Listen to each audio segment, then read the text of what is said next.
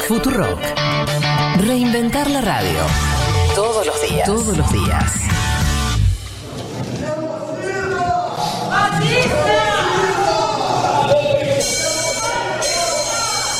Muitos debates entre nós, muitas ideias divergentes, mas sempre o respeito a qualquer autoridade que porventura estivesse presente nesse momento. Nos encontramos em, nos encontramos em 22.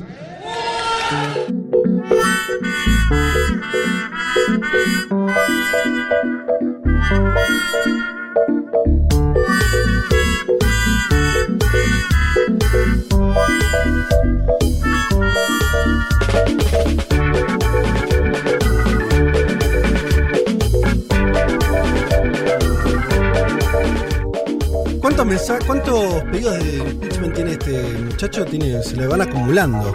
Todavía sin mucho efecto, hay que decir. Pero hay como una. Eh, leía por ahí. Una ola, una ola de pedidos, sí. Sí, decenas eh, en algunos casos, pero bueno, al mismo tiempo. eh, Él dice nos vemos en 2022, es decir, que confía en su fuerza político-electoral, que no le, fue, no le funcionó muy bien hasta ahora en las elecciones intermedias. Sí. Dice nos vemos en 20... Yo no sé si está hablando de las elecciones o ya dice, viste que hay alguna idea circulando, dando vuelta, que el 2021 está perdido. Que es como una- un segundo tiempo del no, 2020. No, no, para. No quiero, no, yo no quiero traer Pero, pánico. No, está hablando de las elecciones. De elecciones, ¿no? Bolsonaro está diciendo. le- le está, le- eh, está feo el clima todavía, ya, todavía. Eh, hace rato que está feo y probablemente Sí. siga feo, pero esto de decirle al presidente fascista. Genocida, genocida le y fascista, ¿no? Las dos Sí. cosas. En el propio Congreso y él respondiendo displicentemente, nos vemos, nos vemos en las urnas, sería la, la traducción. Más tranquilo Bolsonaro que sus adversarios Por en este caso. digo. Algo inédito, podríamos Sí. decir, ¿no? ¿Le, le da el cuero para 2022? Falta mucho igual. Uy, qué- Pueden pasar y esas tantas cosas, cosas. siempre cuando uno pregunta así, le da. y- En general le da. Le da. En general le da. Eh, pero bueno, sí, además consiguió ahora la presidencia de las cámaras, está como Sí. en medio momento poderoso de Bolsonaro. Le llegaron las vacunas, las que Las no quería. de las cámaras son del centrado igual. Él se las, No son de él. Se las atribuye. Es un momento de poder. Hay que ver qué pasa. No, ¿te acordás el año pasado? En un momento se especulaba, ¿no? Con una, una caída inminente tras la salida de Moro. No sucedió, Sí, no. sigue ahí. Y ahora se le cayó su amigo. Claro, y por eso también nosotros Trump, lo ponemos, digo. nosotros lo ponemos en el audio de intro. Sí. Porque nos falta el otro. El otro lo- no está más. Ay, ¿cómo lo vamos a extrañar en esta parte? Porque digo, para la geopolítica mundial no lo vamos a extrañar. No. Tal vez así haya que empezar este, esta temporada diciendo chau Donald. ¿No? Bien. Donald ya se fue. Si vos querés. Si los brasileños quieren, tal vez Bolsonaro dentro de poco también. que estamos defendiendo el derecho a ser libre. uma rígida política de controle da natalidade. I asked one of the top people in China. I'm going to deliver Brexit. Dicen que yo soy el presidente pobre. Pobres son los que quieren más. The International Monetary Fund is also a 信心和决心不会变。Предусмотрены выплаты на первый. Nuestra gran nación, que viva México.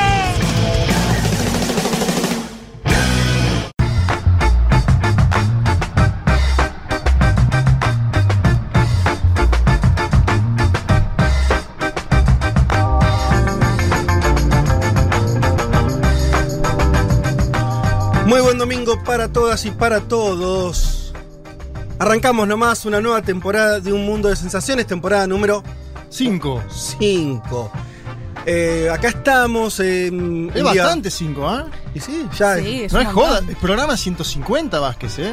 Hoy programa 150, número Oh. redondo, nos hemos quedado a fin de año Qué bien. con Ahí, la con gana de las llegar ahí. Con el 149, programa 150.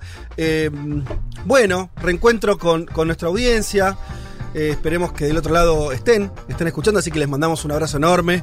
Sabemos que durante el mes de enero más de uno eh, pidió, dijo, che, pero justo ahora se van. Bueno, y es así, eh, teníamos que tener un poco de descanso. Acá- Enojo, de hecho, Fede. ¿Cómo se fueron en enero? y bueno, Bueno, sí, hay que pero descansar. Claro. ¿Descansaron, chicos chiques? hemos descansado. Algunos Sí. más que otros. Nada, todos, todos de alguna manera, creo- por lo menos de este programa todos descansamos. Después cada Sí. uno quiso con su vida. Bueno, pero nos hemos tomado un respiro, estamos muy manijas, como decíamos, este, comentábamos afuera del aire, con arrancar este programa en esta quinta temporada. Programa creo consolidado en algún punto, eh, pero que siempre eh, se renueva. Vamos a contar eso también. Eh, tenemos, estamos estrenando operador. Muy buenos días, eh, señor David Eskenazi, que está haciendo sus primeras armas en esta emisora. Arrancaste ayer, ¿no es cierto? Eh, sábado va a ser nuestro operador de- del fin de semana y de este programa en particular. Bienvenido, David. Ya se lo había afianzado, ¿eh? Pero es un crack, es un Lo había 10. afianzado. Estamos con un 10 ahí eh, en, la, en la consola, al que conozco hace muchos años. Hemos compartido eh, algunos tiempos en, en- en Radio Nacional, así que es una gran incorporación la de David. Y por otro lado también les cuento que vamos a tener eh, una productora nueva. Yo les, cu- les cuento la- las novedades del equipo. Obvio, sí. Se estamos. trata de Yelén Verdinas, que sigue de vacaciones porque es más piola que todos y arranca recién el domingo que La viene. escuché esa, eh. Qué bien que la hizo, ¿eh? ¿La escuchaste Ah, esa? La escuché esa, La me conocía, sí. Yo también. Había uno que se quedó varado en Colombia el año pasado. Y no arrancaba. No empezaba, no empezaba. Eras vos, Juancito. Y te agarró, fue- te agarró la pandemia, ¿no? El comienzo de la Sí, pandemia. por eso el baraje. No, pero él vino a un programa claro. en la despedida de Martín Shapiro. Él vino, se sentó en ese lugar donde está. Febrero. Hubo dos, Y dos después programas. viajó. Y después se fue. Viajó. ¿Cómo? Porque era la herencia de Shapiro. ¿vos ves? La herencia de Shapiro era esa también. Y ese no vine yo, que estaba de vacaciones, y me incorporé después también. Vos también estabas de vacaciones. Tuvimos un comienzo como más eh, costoso. Escalonado. Sí, Otro escalonado. dato, otro dato. Hubo una sola vez que estuvimos los cuatro, les cuatro en el estudio y fue en esa transición. Sí. Y después nunca Y más. Y después más. pandemia, claro. ¿Hasta qué?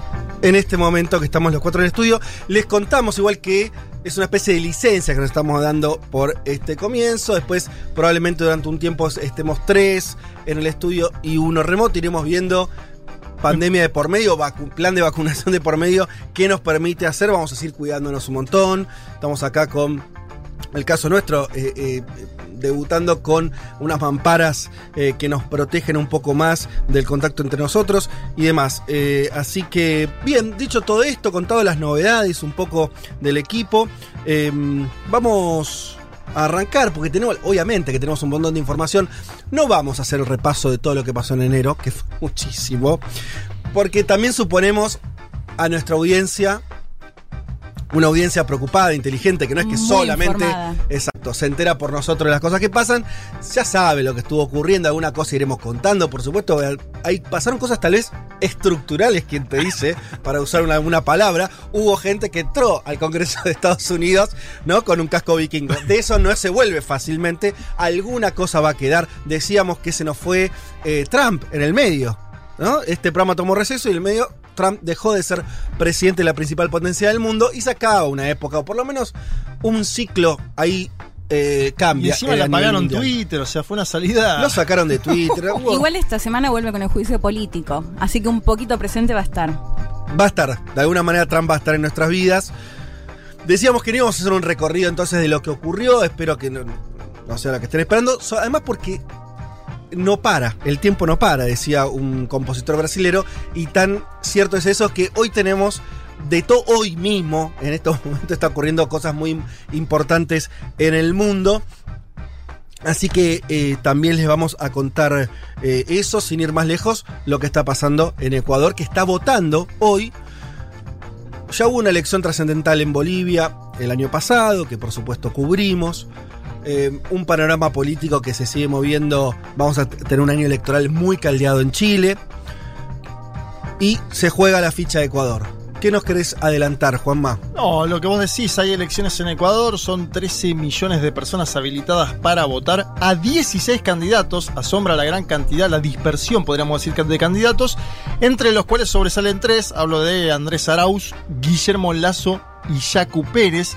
Desde la campaña de Arauz, el candidato progresista, ¿Qué dice? confían en la posibilidad de obtener una gran elección esta noche, incluso ¿Mm? con la posibilidad de un triunfo en primera vuelta. Decimos que esto es parte de lo que dicen, no ¿Qué nivel, eh, solamente decime esto, Sí. ¿qué nivel de confianza oles en esos protagonistas del lado del correísmo? Ya. ¿Mucha? ¿Algo de confianza de ganar en primera vuelta o poca? No, algo, porque también seguían en, en base a las ¿Algo? encuestas. Sí, algo, porque seguían en base a las Sí. encuestas que lo dejan efectivamente a Arauz cercano al 40%. Eh, y si uno analiza ese 20% de indecisos que quedaba en el tramo final, Y uno podría llegar a creer que puede superar el 40% Andrés Arauz hoy. Dependerá el segundo si la diferencia es de 10 puntos de distancia. Es igual el sistema argentino, ¿no es cierto? Exacto. Y- y 40 al con boli- 10 de distancia. Ganas o, en ci- primera o vuelta. 50. Juanma, Sí. y al boliviano, de hecho, los números me hacen acordar muchísimo Bueno, a la elección de Arce, ¿no? No. Que era más o menos bastante similar y decían que no iba a llegar en la primera vuelta y bueno, vimos Arrasó. lo que pasó. Arrasó. 54 Lo- terminó de hacer- 55. Lo que 55. dicen en la campaña de Arauz es depende del voto oculto. Total. Eso están diciendo Bien. hoy. Y vamos a ver si impactará o no el contexto de pandemia. ¿Qué Ecuador deja a Lenín Moreno, ¿no? Un presidente que se va sin ningún tipo de apoyo popular. ¿Y qué puede pasar en caso de que Yacu Pérez, candidato del movimiento indígena, ingrese a la segunda vuelta? Este es un dato. Yacu Pérez, un tercer candidato, Sí. por primera vez en mucho tiempo emerge dentro de la política ecuatoriana. Vamos a hablar un poquito de él. Bueno, va a ser uno de los grandes temas de nuestro programa, por supuesto, lo que pasa en Ecuador, aunque lo vamos a hacer sin resultados, esto es obvio, están votando en este momento. El domingo que viene les contaremos o analizaremos juntos. Ustedes van a saber el resultado, cómo se habrán dado los números esta noche o mañana, pero eh, vamos, seguramente las consecuencias políticas van a ser muchas y vamos a estar eh, entonces también el domingo que viene hablando de Ecuador. Seguramente muchos de ustedes habrán visto un videito que se volvió viral de una señorita haciendo clases de gimnasia, El mejor video del año hasta ahora, al menos. seguro. Eh, y fue bastante impresionante. Eh, ella ahí, toda con, con su, su vestimenta de, deportiva, eh, haciendo lo que sería seguramente un live, un streaming, ¿no? Sí. eh, para sus seguidores que, que la siguen como, como entrenadora. Y atrás, de fondo, una ciudad en la que iban pasando una serie de eh, blindados militares, de a poco, ¿no? Eh, una fila eh, que se iban dirigiendo a un palacio presidencial. Y nos enteramos que ese era el video de que estaban en realidad mostrando en vivo el golpe de Estado en Myanmar o Birmania, para los que tenemos algunos años. Sí. Eh, yo siempre me cuesta mucho acostumbrarme Pekín, Beijing, a mí me, esas cosas me Países liquidan. Bajos, Holanda, y eso que lo hemos Uh, tratado en las lo hemos columnas hablado, de. No, no, no, no es, que, no es que no lo acepto, me, me genera un alguna incomodidad. Pero bueno, Myanmar habría que decir. Myanmar, después lo vamos a Habría- explicar en la columna, si te Habría parece. que decir ahora golpe de Estado. Eh, Leti, vos no vas a contar de una forma, no tanto de, la coyuntura actual, sino que no, nos vas a contar un poco la historia de una de las figuras políticas más importantes de ese país. Así es. Vamos a inaugurar, de hecho, si se quiere, una nueva columna. O sea, va- vamos a seguir como el año pasado, por supuesto, pero vamos a sumar los perfiles. Y aproveché, me pareció que está bueno hacer un perfil de Aung San Suu Kyi, esa mujer que seguramente habrán visto en- con las imágenes de este golpe de Estado. Esta mujer de 75 años, eh, lideresa política que pasó eh, detenida más de 15 años en su casa. Una historia tremenda que bueno la vamos a ir contando porque además o sea, recibió el premio Nobel de la Paz y todo y después terminó siendo acusada de ser cómplice de un genocidio o de una limpieza étnica en Myanmar y vamos a explicar también por qué corresponde decir Myanmar en lugar de Birmania Bueno, espectacular. eh, y, y- y bueno, estaremos hablando también un poco de lo que, de lo que está ocurriendo en ese país, en el Sí. contexto también eh, sudeste asiático. Compleja la, región y sobre eso eh, estaremos volviendo seguramente muchas veces más. De ahí nos vamos, vamos a, volvamos a, a- lo que comentábamos antes, eh, todo lo que viene ocurriendo en Estados Unidos, cambio de gobierno, asalto al Capitolio. Algunos dijeron que fue un intento de golpe de Estado de Estados Unidos. Bueno, pasó de todo allá. Y charlando en la semana con, con Juan, eh, decíamos, bueno, cómo enfocar el asunto. Obviamente vamos a estar tocando todo esto que ocurrió, porque decía, son cosas que van a marcar la, historia de Estados Unidos probablemente durante mucho tiempo. Pero queríamos hacer foco en algo que tiene que ver qué está pasando también con los republicanos después de todo este cimbronazo. Sabemos que ganaron los demócratas, sabemos que los- Trump tiene buena parte de ese electorado republicano corrido a la derecha. Y ahora Bueno, hay heridas abiertas, ¿no? Hay como una especie de resaca que quedó dentro del partido, porque claro, hubo muchos republicanos, incluso republicanos que estuvieron con Trump hasta el último momento, otros que no. otros que Otros no. que le soltaron la mano feo, ¿no? Como- Claro, no, pero digo, Sí. yo lo que digo es, hubo republicanos que, aún adhiriendo a la teoría de fraude de Trump, hasta el último momento se desmarcaron, es decir, le soltaron la mano cuando pasó Ah. este asalto al Capitolio, ¿no? Incluso senadores de alto perfil, estuvo Marco Rubio, ¿no? Que estuvo con Trump, bueno, fue casi el, el secretario de Estado para América Latina, Marco Rubio, lo recuerdan por todo lo que dijo Sí. sobre Venezuela, sobre Cuba. Muy amigo de Cuba, ¿no? Muy amigo de Cuba, muy amigo de, de Fidel y la revolución, ¿no? El, el amigo Marco Rubio. Y bueno, incluso Mitch McConnell, ¿no? El que era en ese entonces el líder de la mayoría republicana en el Senado, el senador más importante republicano y uno de los actores más importantes Sí. en la política de Estados Unidos, que también saltó en contra. Llegó a votar a favor del impeachment. No, todavía, eh, eso todavía no, no se Ah. votó porque lo que votaron fueron la Cámara Baja. La, eh, el- representantes. Y ahí hubo incluso días republicanos, ¿no? El, el- el número más alto de, de- de- de algún partido que haya votado en contra de su, de su líder, digamos, en la historia de Estados Unidos. Bueno, se coló también esta discusión del impeachment y muchos senadores diciendo, bueno, y si no es una buena idea, nos sacamos de encima a Trump ¿no? Con la posibilidad de decir, bueno, no solamente votamos para eh, condenarlo, para eh, destituirlo, incluso después de que haya dejado la presidencia, sino también votar para que no se vuelva a candidatear de acá en adelante. Y dentro de esa discusión apareció una discusión también más interesante y sintomática, que es qué hace el partido frente a las alas más extremistas que coquetean ¿no? con grupos de extrema derecha como los que entraron al Congreso y también con teorías conspirativas como esta que es casi la teoría conspirativa del momento, ¿no? que es QAnon, que es una teoría que dice, entre otras cosas, después la vamos a explicar bien, que hay una red de pedofilia global que integran Tom Hanks, Obama, Mira. ¿no? y que Trump de alguna que hay manera que matar a Hillary, era su, ¿no? su líder secreto. ¿no? Me gusta con las teorías de conspiración que te tiran cosas y decís, pero ¿por qué elegiste Tom Hanks? O sea, qué sé yo, hay algo que es lindo de la teoría de conspiración que es la arbitrariedad. ¿no? Tom Hanks, Obama, Está Oprah. Oprah, bueno. Che, pero para, para cerrar esta, esta, esta Sí. venta. eh, lo que nos vas a contar entonces es, porque Hmm. antes del asalto al Capitolio, como hecho, lo que vos, si entendí bien lo que, lo que me dijiste es, no estaba tan en discusión si el Partido Republicano tenía que deshacerse del trampismo, más bien el consenso era, era el otro, ¿no? Que había medio una. Eh, habían logrado medio hegemonizar eso. Y tal vez los hechos del Capitolio fueron tan fuertes que algunos los hicieron. Sí, yo creo que esa pregunta está dando vueltas, Mm. pero la- el Capitolio la llegó, digamos, la, la ya estaba la pregunta y la Claro, y ahora está en primer lugar. Y vamos a ver, y con esto cierro, de eh, Marjorie Taylor Greene, que es una congresista que entró ahora por el estado de Georgia, que en 2017-2018 posteaba cosas abiertamente a favor de QAnon y generó, está generando un revuelo muy fuerte en la política estadounidense, que es bueno, ¿qué hacemos no? con La desvincularon de las comisiones, ¿no? Claro, bueno, tenemos esa noticia de que fue desvinculada de eh, las comisiones y todo esto pasa, y con esto cierro, en una semana que, como bien decía Leti, comienza formalmente el juicio político a Donald Trump en el Senado. Que por eso te- no podemos hacer un raconto del mes, porque no- después tendríamos que hacerlo el mes siguiente de febrero. O sea, tenemos que. eh, Ya está, ponemos Ya está. cero y empezamos. eh, y además, bueno, tenemos ahora, les vamos a contar un panorama mm, veloz de algunas otras noticias muy importantes que están ocurriendo en el mundo. Y yo les adelanto también que en este programa eh, vamos, yo voy a tratar de ensayar, vamos a ver cómo me sale. Seguramente peor de lo que me imaginé, pero por ahí no tan mal. A ver. que es cada tanto, tal vez lo hagamos cada 15 días, iremos viendo. eh, voy a tratar de, de, de acercar algunas ideas, sobre todo el mundo, podríamos decir, progresista, de izquierda o nacional popular, según la geografía del mundo que, que toque. De este lado, para decirlo de alguna manera medio a lo bestia. eh, ¿Socialdemócrata también? bueno, en el mejor. eh, eh, Ya arrancó, mira. No, puede ser. también una pregunta. Mirá Metamos todo. Metamos una pregunta. Mirá Podría también decir comunista. y- Mirá cómo se pasa También, piola, ¿eh? también. Ya arrancó. Va- va- vamos No por pasó todo. una hora, ya lo dijo. Vamos por todo. No, pero sí contar algunas cuestiones que, tiene, que no tienen que ver con acciones políticas concretas, que es en general lo que nos detenemos, lo que hace tal gobierno, tal fuerza política, sino en un terreno más intelectual, más de las ideas. ¿Por qué?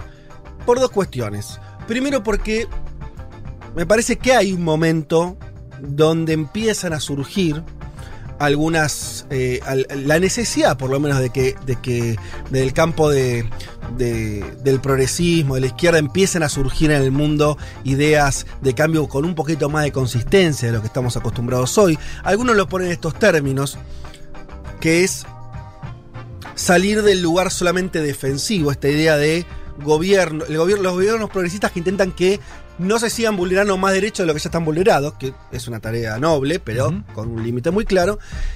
Faltaría, ¿no? Que el mundo de alguna manera empiece a discutir para dónde se va. ¿Por qué? Porque desde hace 40 años que eso eh, no está pasando, ¿no? Hace 40 años, 30 más o menos, la edad que tengo yo, que eh, las utopías empezaron a tener un, un momento de ocaso, claramente. La idea de algo que esté por afuera de esta Matrix, ni siquiera digo la Matrix, pero por lo menos de esta. Nos está costando pensar fuera de esto. Bueno, la idea es acercar algún debate que tenga que ver con eso porque me parece necesario, me parece que también tiene que ver con lo que pasa en el mundo. No todo es noticia, no todo es acción, también hay un momento reflexivo que es eh, relevante.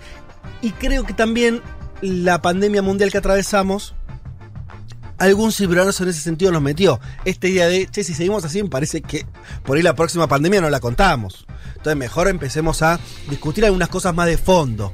También uno se aburre, ¿no? Cuando solamente uno ve, hablas de la socialdemocracia. Lo podemos hacer ex- extensivo a casi cualquier gobierno. A veces esta cosa de, bueno, subimos el salario mínimo. Bueno, hasta ahí no vamos a quedar. Eso es todo. la lucha ahí, ahí termina. Tenemos a los chilenos que están pensando una constitución nueva. ¿Se les ocurrirá algunas cosas un poco más de fondo? ¿Se animarán a desmontar alguna cosa más?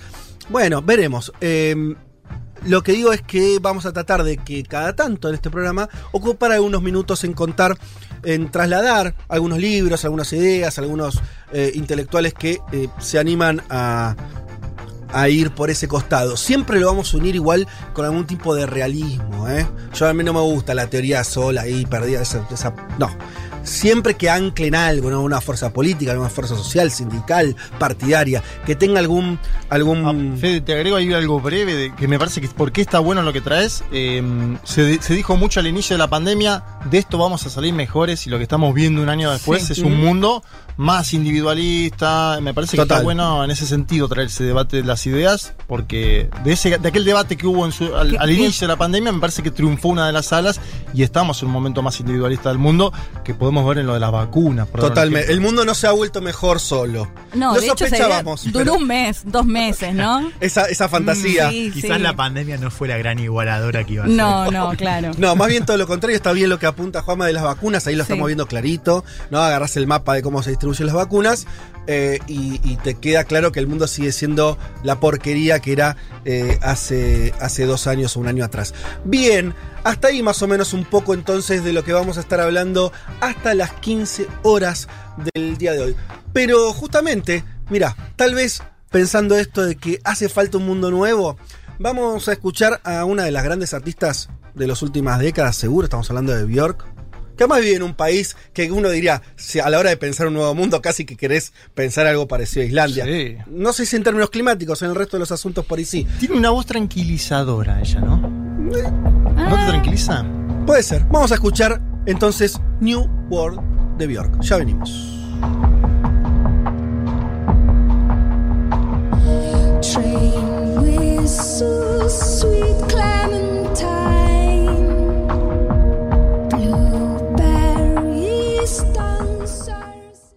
Un mundo de sensaciones. Vázquez, Carg, Martínez, Elman. Un programa que no quisiera anunciar el comienzo de la Tercera Guerra Mundial. Pero llegado el caso, lo hará.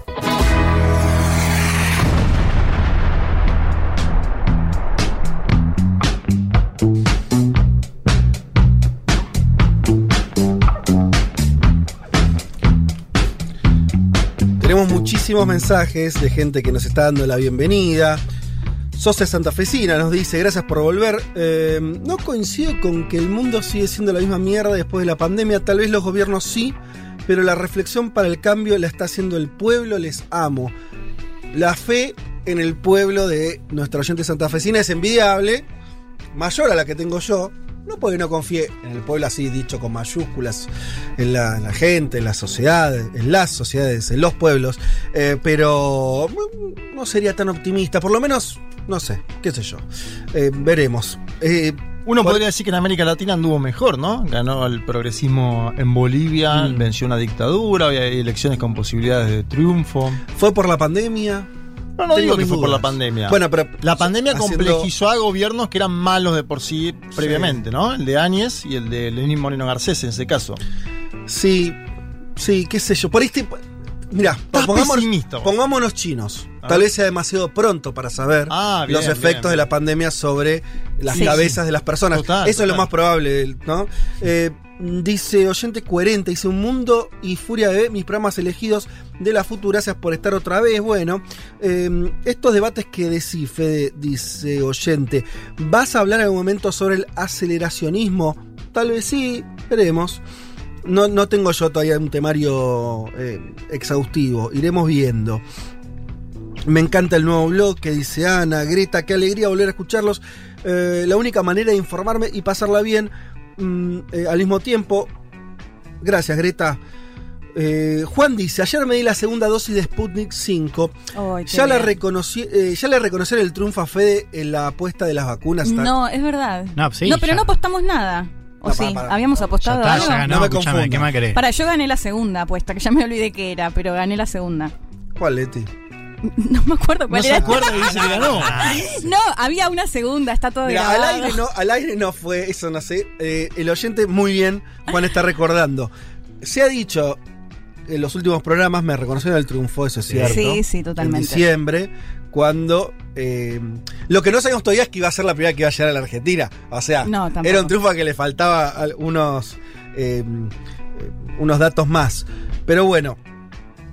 ¿Qué más? Este. Me gusta, ¿no? Ariana dice Assault es ataque en nuestro castellano. No sé qué viene eso, pero. Bueno, sí, por asalto al Capitolio, ataque al Capitolio sería. ¿no? ¿Y nosotros qué dijimos? Eh, ya no me acuerdo, pero quizás usamos. us- Usamos- Sí, pero usamos gusta toma, asalto, también la toma del Capitolio. Lindo épica asalto. Más de Hollywood. Ah, dijimos asalto y ella está diciendo que la traducción sería ataque. Sí. Bueno, Bueno. sí, Bueno, pero toma, Asalto también. castellano es muy válido también como lo que Pero es ocurrió. una buena peli. Fue un asalto asalto, al fue un asalto. Capitolio. Sí. Sí, de hecho es más lindo que ataque. Eh, y acá Ja- Ja- eh, Juaco de Córdoba, aclaro esto porque dice que el video de la chica es falso, es un montaje, no es así. No, no. El de la chica de Myanmar. Sí, de que está haciendo gimnasia con los Está milicos chequeado atrás. que hizo gimnasia con los milicos atrás, lo cual viste que siempre te dicen hacer gimnasia en cualquier momento, hacer deporte en cualquier momento, no importa la presión que tenga. Bueno, Sí, esa mujer se lo la tomó. concentración. digo. Claro. Estaba muy en una. Bueno, muchos, muchos oyentes eh, eh, corrigiéndonos cosas. Eso me encanta. Nuestros oyentes a veces bien, a veces mal, no importa. Eh, nos gusta leerlos. Y me voy con este mensaje más simple, pero no menos importante, de Marito, que dice, se los extrañaba. Bueno, Marito, nosotros también extrañamos hacer el programa, así que aquí estamos. Arranquemos el panorama de noticias. Les decía que íbamos a hablar de varias cuestiones. Una, siguiendo con la vacuna, con la Sputnik, eh, Rusia anunció este viernes la expulsión de diplomáticos de Suecia, Polonia y Alemania por haber eh, participado en las protestas en apoyo al líder opositor Alexei Navalny, eh, que ustedes eh, habrán escuchado. Primero fue envenenado, se exilió, se curó, volvió a Rusia y fue detenido. Y bueno, ahora las autoridades rusas están expulsando a algunos diplomáticos por haber participado de esas protestas. O sea, Rusia se está poniendo dura con el tema, no la está dejando pasar. así Igual nomás. que diplomáticos que, que se suben a protestas. Es raro, por eso. es sí, sí. muy extraña. Sí. ¿Qué va- fueron a movilizar por Navalny? Porque una cosa es decir, expresamos nuestra preocupación, otra. un en cualquier país Hubo, un rollo particular que fue en, en el segundo fin de semana la embajada de Estados Unidos en Rusia posteó unas rutas eh, que claro, la embajada lo que dice es nosotros estábamos anunciando dónde iba a estar cortado. Lo que dice Rusia es ustedes estaban convocando a las Ah. protestas, están avisando cuáles, dónde iban a ser los puntos de la protesta. ¿no? Eh, hay, hay una interpretación abierta. Sí, sí, ¿no? sí, Que bueno. estaban anunciando los cortes o estaban llamando a convocar. Ustedes saben que todo esto de la detención del opositor Navalny volvió a despertar esta idea de Rusia autoritaria, no hay democracia, sobre todo desde Occidente. Me gustó mucho, la- hubo pronunciamiento de los gobiernos, por supuesto, de esto. El español, salió la ministra de Relaciones Exteriores, Arancha González Laya, Arancha. y dijo, a diferencia de Rusia, en España hay democracia plena. Y dice, nos... Se metió, ella sola dijo, eh, no, alguien le cuestionó si en España hay democracia plena, sí, sí, acá tenemos presos, eh, perdón, no tenemos presos políticos, sino políticos presos. Cuando haces esa diferenciación, mamita, porque en España, claro, tienen a gran parte de la dirigencia independentista catalana sopre. Presos y en Madrid. Y en Madrid. Pero bueno, al mismo tiempo, esto, andar haciendo comparaciones democráticas eh, con Pero se siempre metió complicado. sola ahí, se metió sola y bueno, viste, cuando contás costillas ajenas te cuentan las propias. Eh, pasemos a Estados Unidos. Eh, ¿Se acuerdan de la, empresa, de la empresa Smartmatic? La famosa Sí. empresa de gestión electoral, las maquinitas. Sí, que Son- fue nombrada por Rudy Giuliani en su discurso, ¿se su conferencia de prensa. Fue nombrada como parte de el, De un plan del fraude. Del fraude en contra de Supuestamente fogueado en Venezuela, porque Marmatic tuvo inicio en Venezuela. Bien. Demandó a Fox News, a la cadena de noticias Fox News, por 2.700 millones de dólares. Porque, claro, dice que fue difamada. ¿no? Esta empresa como parte de este complot que ustedes contaban. También la empresa demandó al propio Giuliani. ¿Sí? Y también eh, Domination Vo- Voting System, una empresa también similar de Smartmatic, que ustedes saben que en Estados Unidos no hay un sistema electoral, sino hay 50. Cada estado contrata y hacen, bueno, eh, su, propio, su propia ensalada electoral. Esta otra empresa también hizo demandas similares eh, por la supuesta mm, difamación por parte de Fox News. Así que esta cuestión de decir que las elecciones no fueron transparentes en Estados Unidos va a tener una cola importante también en los tribunales con estas empresas. En Brasil, vámonos a Brasil. Vamos, cuando Esto quieras, es- ¿eh? Esto es interesante. Eh, se terminó el lavallato. Sí, lo, es muy bueno. No sé si ustedes leyeron, Sí, se sí. terminó el Lavallato. Le cuento a los oyentes. Eh, Lavallato, que es el grupo este de fiscales, de jueces, el juez Moro, fiscales de Curitiba, que fue una especie de grupo que desde hace varios años empezó a perseguir a algunos políticos, a algunos empresarios por hechos de corrupción, que terminó en la prisión de Lula, ni más ni menos. En la salida de Dilma. Es Tal- una especie de manipulit, ¿no? El- Como el que hubo en Italia, a la brasileña. También en la destrucción, diría, de buena parte de la burguesía. Del aparato productivo brasileño, eh, sí. brasilera, de las principales empresas de construcción, eh, Odebrecht y demás. Bien, todo eso fue a partir del el Lavallato. Terminó. Que lo que pasó simplemente esa unidad de investigación fue disuelta como tal, se le incorporó a otra, pero básicamente eh, terminó esto. ¿Por qué terminó?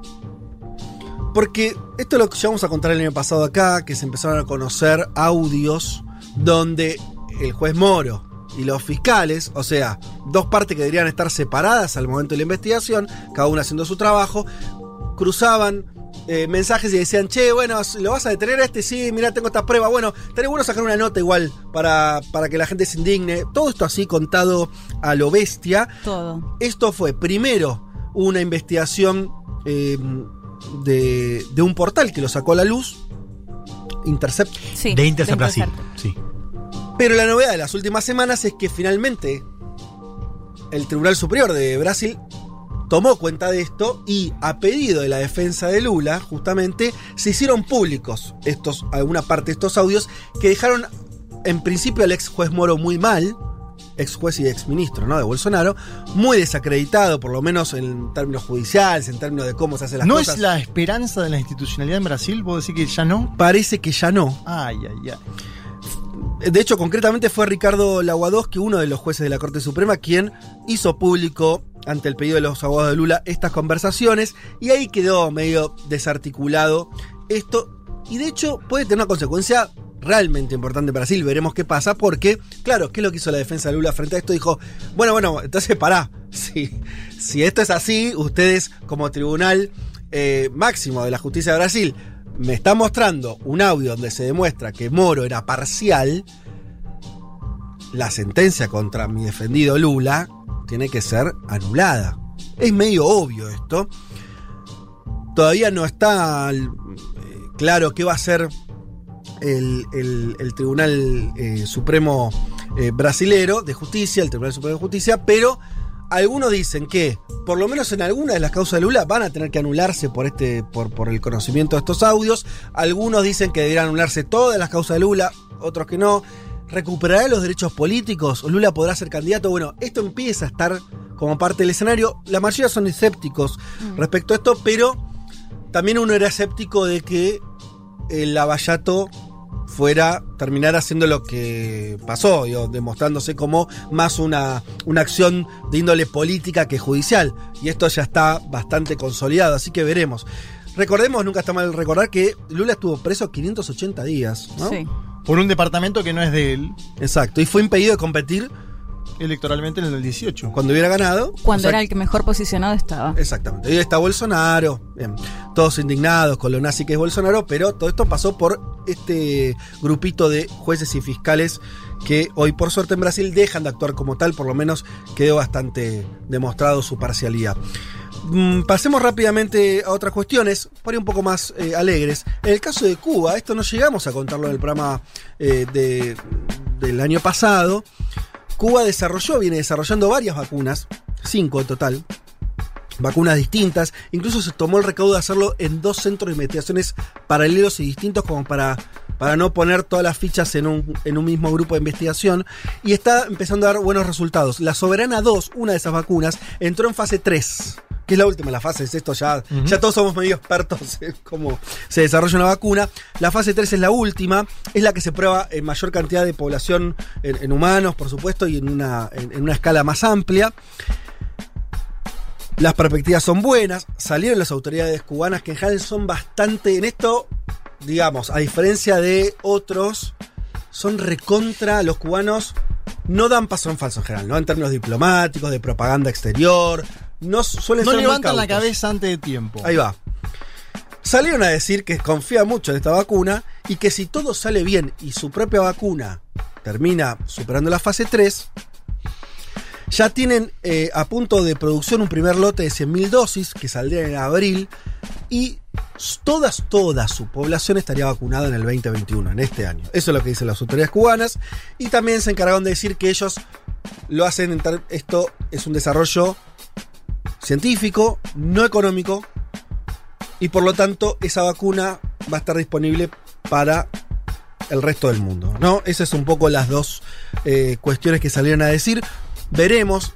Durante febrero y marzo se terminará de conocer qué pasó con esta fase 3 de la Soberana Sí. 2 y la entrada en producción masiva en Cuba de esta vacuna. Está bien recordar además que además de ser un país chiquito, ¿eh? es un país bloqueado. Sí, Fede. Hay pero- otro, perdón, termino Sí. con esto. Para dar, y esto no, está, no es hablar mal de nuestro país, simplemente veamos la escala. Cuba es un país chiquito y eh, bloqueado y ya tiene el desarrollo de una vacuna. Argentina tiene un buen sistema sanitario, un buen sistema de investigación. Hasta ahora no logró un desarrollo de una vacuna propia, ayudó a... Tenemos estas asociaciones y demás. Quiero decir, con qué poco a veces se puede hacer tanto. Es un caso bastante eh, impactante el de Cuba en ese sentido. Quería sumar el, el cero lugar en la prensa que tiene justamente el tema de la vacuna cubana, ¿no? Eso es bien llamativo. No se habló absolutamente. Totalmente. Eh, y vámonos a la otra vereda ideológica, porque también voy a hacer algo extraño. Acá no hemos elogiado particularmente al gobierno de Piñera, ¿no? Más más bien todo lo contrario. Bueno, el gobierno se anotó un porotazo en las últimas semanas. Lo salvaron los chinos, digámoslo. No seamos injustos porque no diríamos eso si hubiera pasado en otro país, Leti. No me parece. Eh, o sea, apostaron bien. Sí. Sí. Tuvieron, si querés suerte, no importa. No, no, además bien. empezaron a Ah, negociar con China de desde el comienzo. también. Digo, Entonces, quiero decir, eh, la noticia es la siguiente. Hoy Chile está anunciando que han vacunado a tres personas de cada 100 habitantes ya están vacunadas en Chile. Es el país de América Latina con mayor nivel de vacunación. Como decía Elman, con una logística impresionante. Porque, les recuerdo, el avión con las vacunas de las 2 millones de vacunas chinas aterrizó el 28 de enero. Hoy es 7. Sí, y después 10 días. dos millones más. Bueno, lo único que tenían antes del 28 de enero eran unas pocas vacunas de Ah, Pfizer. 20.000, una cosa Sí, así. Muy, de Muy 50.000. pocas, Sí. muy pocas. O sea que toda la, la vacunación de esta escala la lograron en 10 días. Claro. Chapó para eh, las autoridades chilenas, amén de todo el resto de las cosas que estamos Sí, sí, que hemos criticado. Y en este caso, Doy, doy fe, mi familia allá eh, ya tienen la fecha, ya se han vacunado algunos y otros se vacunan esta semana y la que viene. Un dato estadístico que tiene que ver con la efectividad de la vacuna, que está bien mencionarlo porque mostramos la parte, si se quiere, positiva de la llegada, es que tiene una efectividad del 60%, es decir, 20 puntos menos que las otras vacunas que están en danza. Digo, la nuestra, la Sputnik, digo la nuestra Sí. porque la que está llegando a la Argentina, tiene una efectividad del 91%. La, la Sinovac tiene 60% de efectividad. Está bien, pero es una vacuna y funciona. Sí, más de decir. 50 en general para el sistema científico va para adelante. Sí, porque eso, me parece que hay que ser en ese sentido coherente y, y la verdad es que eh, muchos otros países no están consiguiendo los resultados que consiguió Chile. Sí. Y la verdad que consiguió dos. ¿Cuáles son los méritos del gobierno? Haber negociado una vacuna que les llegó. Eh, los chinos le cumplieron. No sabemos bien si es una, una alianza estratégica del Pacífico, qué cuestión, pero la verdad que funcionó. Hicieron el acuerdo, compraron las vacunas, las vacunas llegaron y internamente lograron una distribución, como estás contando Leti, muy rápido, muy, Muy rápida. sí. veloz. eh, así, y buenísimo, la verdad, porque además estamos hablando de más allá de los No, em- gobiernos. emociona, emociona muchísimo. Fede, esperemos que llegue pronto también acá a la Argentina. que esto funcione es espectacular. Y me voy a ir con eh, una última noticia que es eh, un poco más liviana, pero no deja de ser impresionante. Corea del Sur, de la cual, bueno, es un país eh, que yo estoy muy cercano últimamente por sus Estás viendo Taekwondo, ¿no? audiovisuales. Sí, estamos viendo con Julia muchos eh, muchas series coreanas. Sí, Que aparte con son los mismos protagonistas de. De de aterrizaje de emergencia No. en tu corazón. Arrancaron con esa, ¿o no? Con estaban viendo de. Taiwán. no, sí, Taiwán, bueno, siempre hay alguno que se repite, pero no son lo- la pareja no. No, no, la pareja no. Ah. Él, él. ¿Él? Eh. ¿El mismo actor? No, no, ¿No? no, no. ¿En Itaewon al principio?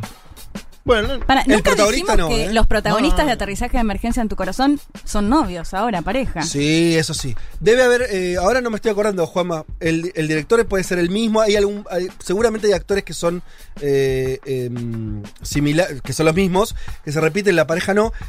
Estamos muy metidos con, con todo lo que tiene que ver con, con Corea del Sur y sus series, las recomiendo ampliamente, no sé si en esta mesa también hay eso que es una que- calle de Seúl, ¿cómo es? Yo vi el Y trailer. Taiwán sí es como un barrio de, de Seúl. Ya la terminamos, ya estamos en otras, ¿eh?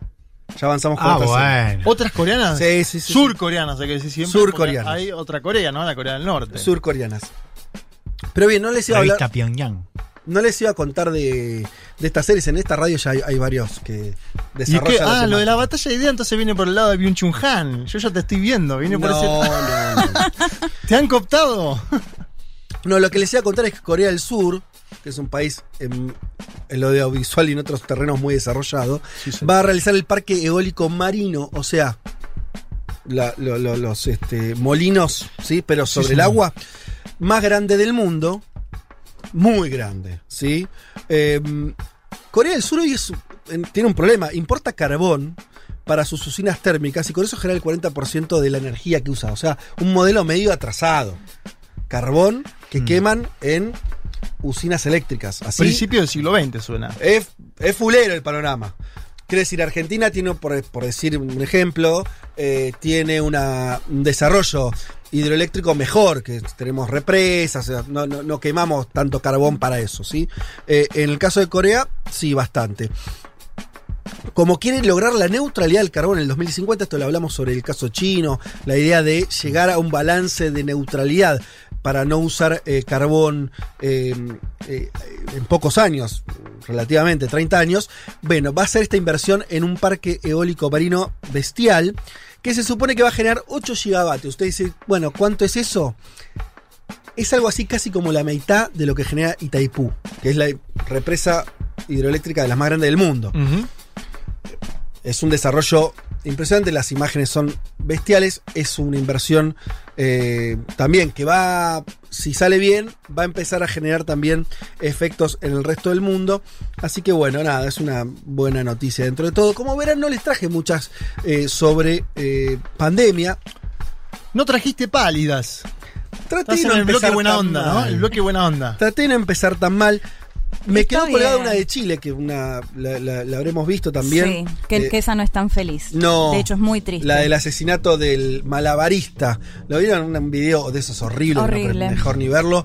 Pero Sí, que, básicamente. que te quedas con la angustia. Angustia de ver, después de ver esas imágenes, sí. Pero básicamente la- los carabineros que siguen cosechando, ¿no? Como hace, hace tiempos que vienen tratando que la sociedad no los quiera, eh, que los propios chilenos no quieran a los carabineros, ahora se cargaron a un pobre malabarista ahí que estaba en la calle. En fin. Bien, tenemos muchísimos mensajes, muchas cosas, pero sobre todo nos queda mucho contenido por delante. Así que, si les parece, vamos una tandita y ya volvemos. Un mundo de sensaciones. Vázquez, Carg, Elman, Martínez. Ver las cosas desde un rincón del mundo te da otra perspectiva. Un mundo de sensaciones. Federico Vázquez, Juan Manuel Carg, Leticia Martínez y Juan Elman.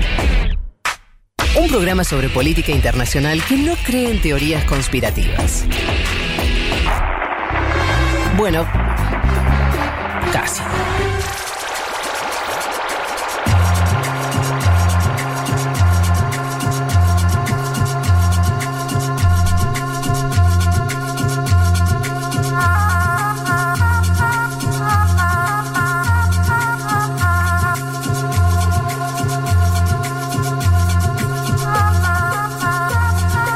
Bueno, con esta cortina latinoamericana ya vamos entrando a nuestro continente, eh, pero tenemos una cantidad de mensajes. Obviamente no vamos a poder leer a todos, les agradezco, sobre todo les agradezco también a los que no voy a poder leer, pero sepan que quisiéramos hacerlo. Leemos todos, no se pueden al aire. Por una Exacto. cuestión- Leo algunos. Memoriosa dice Leti, la segunda apuesta era sobre el balotaje en Bolivia. ¿Sí? No, No, no, me era- parece no. que era algo de las vacunas, pero no, me puedo acordar. Yo me acuerdo, pasa que digo, si no se acuerda Era, de la, ella, Ay, no, era qué la elección de Estados chanta. Unidos. de era América. cuál estado definía. Yo decía que, que era Texas, no sé, y vos la pegaste. Era como qué estado era el que Exacto. terminaba definiendo. O sea, Pero- elecciones en Estados Unidos. Es horrible lo que acaba de hacer Juan, no lo puedo creer. Pero lo Te acabo de decir aprovechaste al de mi aire. mala Pero vos memoria. decís que no, no dijimos, no, no Yo creo que una apostamos sobre las parrilla me elecciones habían- en habíamos Bolivia. No, no, apostado. Bolivia no apostamos No, nada. me parece que no. Bueno, pero Eh, ganó eso, ya no me acuerdo con qué estado. Tom, eh, eh, Tom Cat dice que bueno volver a pasar las mañanas de domingo oyéndoles. Saludos de San Martín de los bueno, Andes. mañanas. Ah, Estuve en San No, Martín de los Estuve en San Martín. ¿Qué, qué- no- qué están discutiendo? que no es mañana, mediodía hasta las 3 de la tarde. Bueno, Es la mañana. es una construcción social la- del tiempo, La la, gente se está despertando. Pero claro, Está muy bien, es Un domingo. domingo al sí, sí, mediodía. yo también me levanto tarde. eh, San Martín de los Andes estuve ahí hace ¿Qué tal está. San Martín? Lindo, mucha gente. Nosotros fu- fuimos dos días. Eh, ¿Y tu querida Bariloche cómo está? Hermosa. Como siempre. Muchísima gente también. Mucha gente. Sí. Eh, le- si alguno está escuchando esta Mariloche, cuídense, no vayan a restaurantes, no se metan en los lugares, no hagan pavadas, traten. Lo, lo lindo de. Bariloche o San Martín es que puedes estar en un lago, puedes estar en lugares abiertos. Exacto. Sí. Manténganse ahí. No se tienten con entrar. Yo veía que la gente se metía, se metía Mm. a almorzar en un restaurante como si fuera un año normal. No, chicos, no hagan eso, coman Sal- de otra manera. Salvo que llegues y justo empiece la cuarentena como me pasó a mí en el sur chileno. Tenía el lago enfrente y no podía ir. De hecho, fui un día y Pero me cayó la armada. No podías salir ni al lago. No, No. súper estricta. Fase 1 en Chile, Ah, no, dos uno. horas para ir al supermercado de lunes a viernes, dos horas el fin de semana. Claro. Ay, ay, ay. Y la armada, o sea, cayó la armada cuando fui al lago que no había absolutamente nadie. Ah, tranqui. Eh, no, bueno, pasa que en Argentina estamos en el otro extremo. La gente, por eso digo, está viviendo sus vacaciones casi como si. Total normalidad. ¿Querés comentar una cosa de la vacación?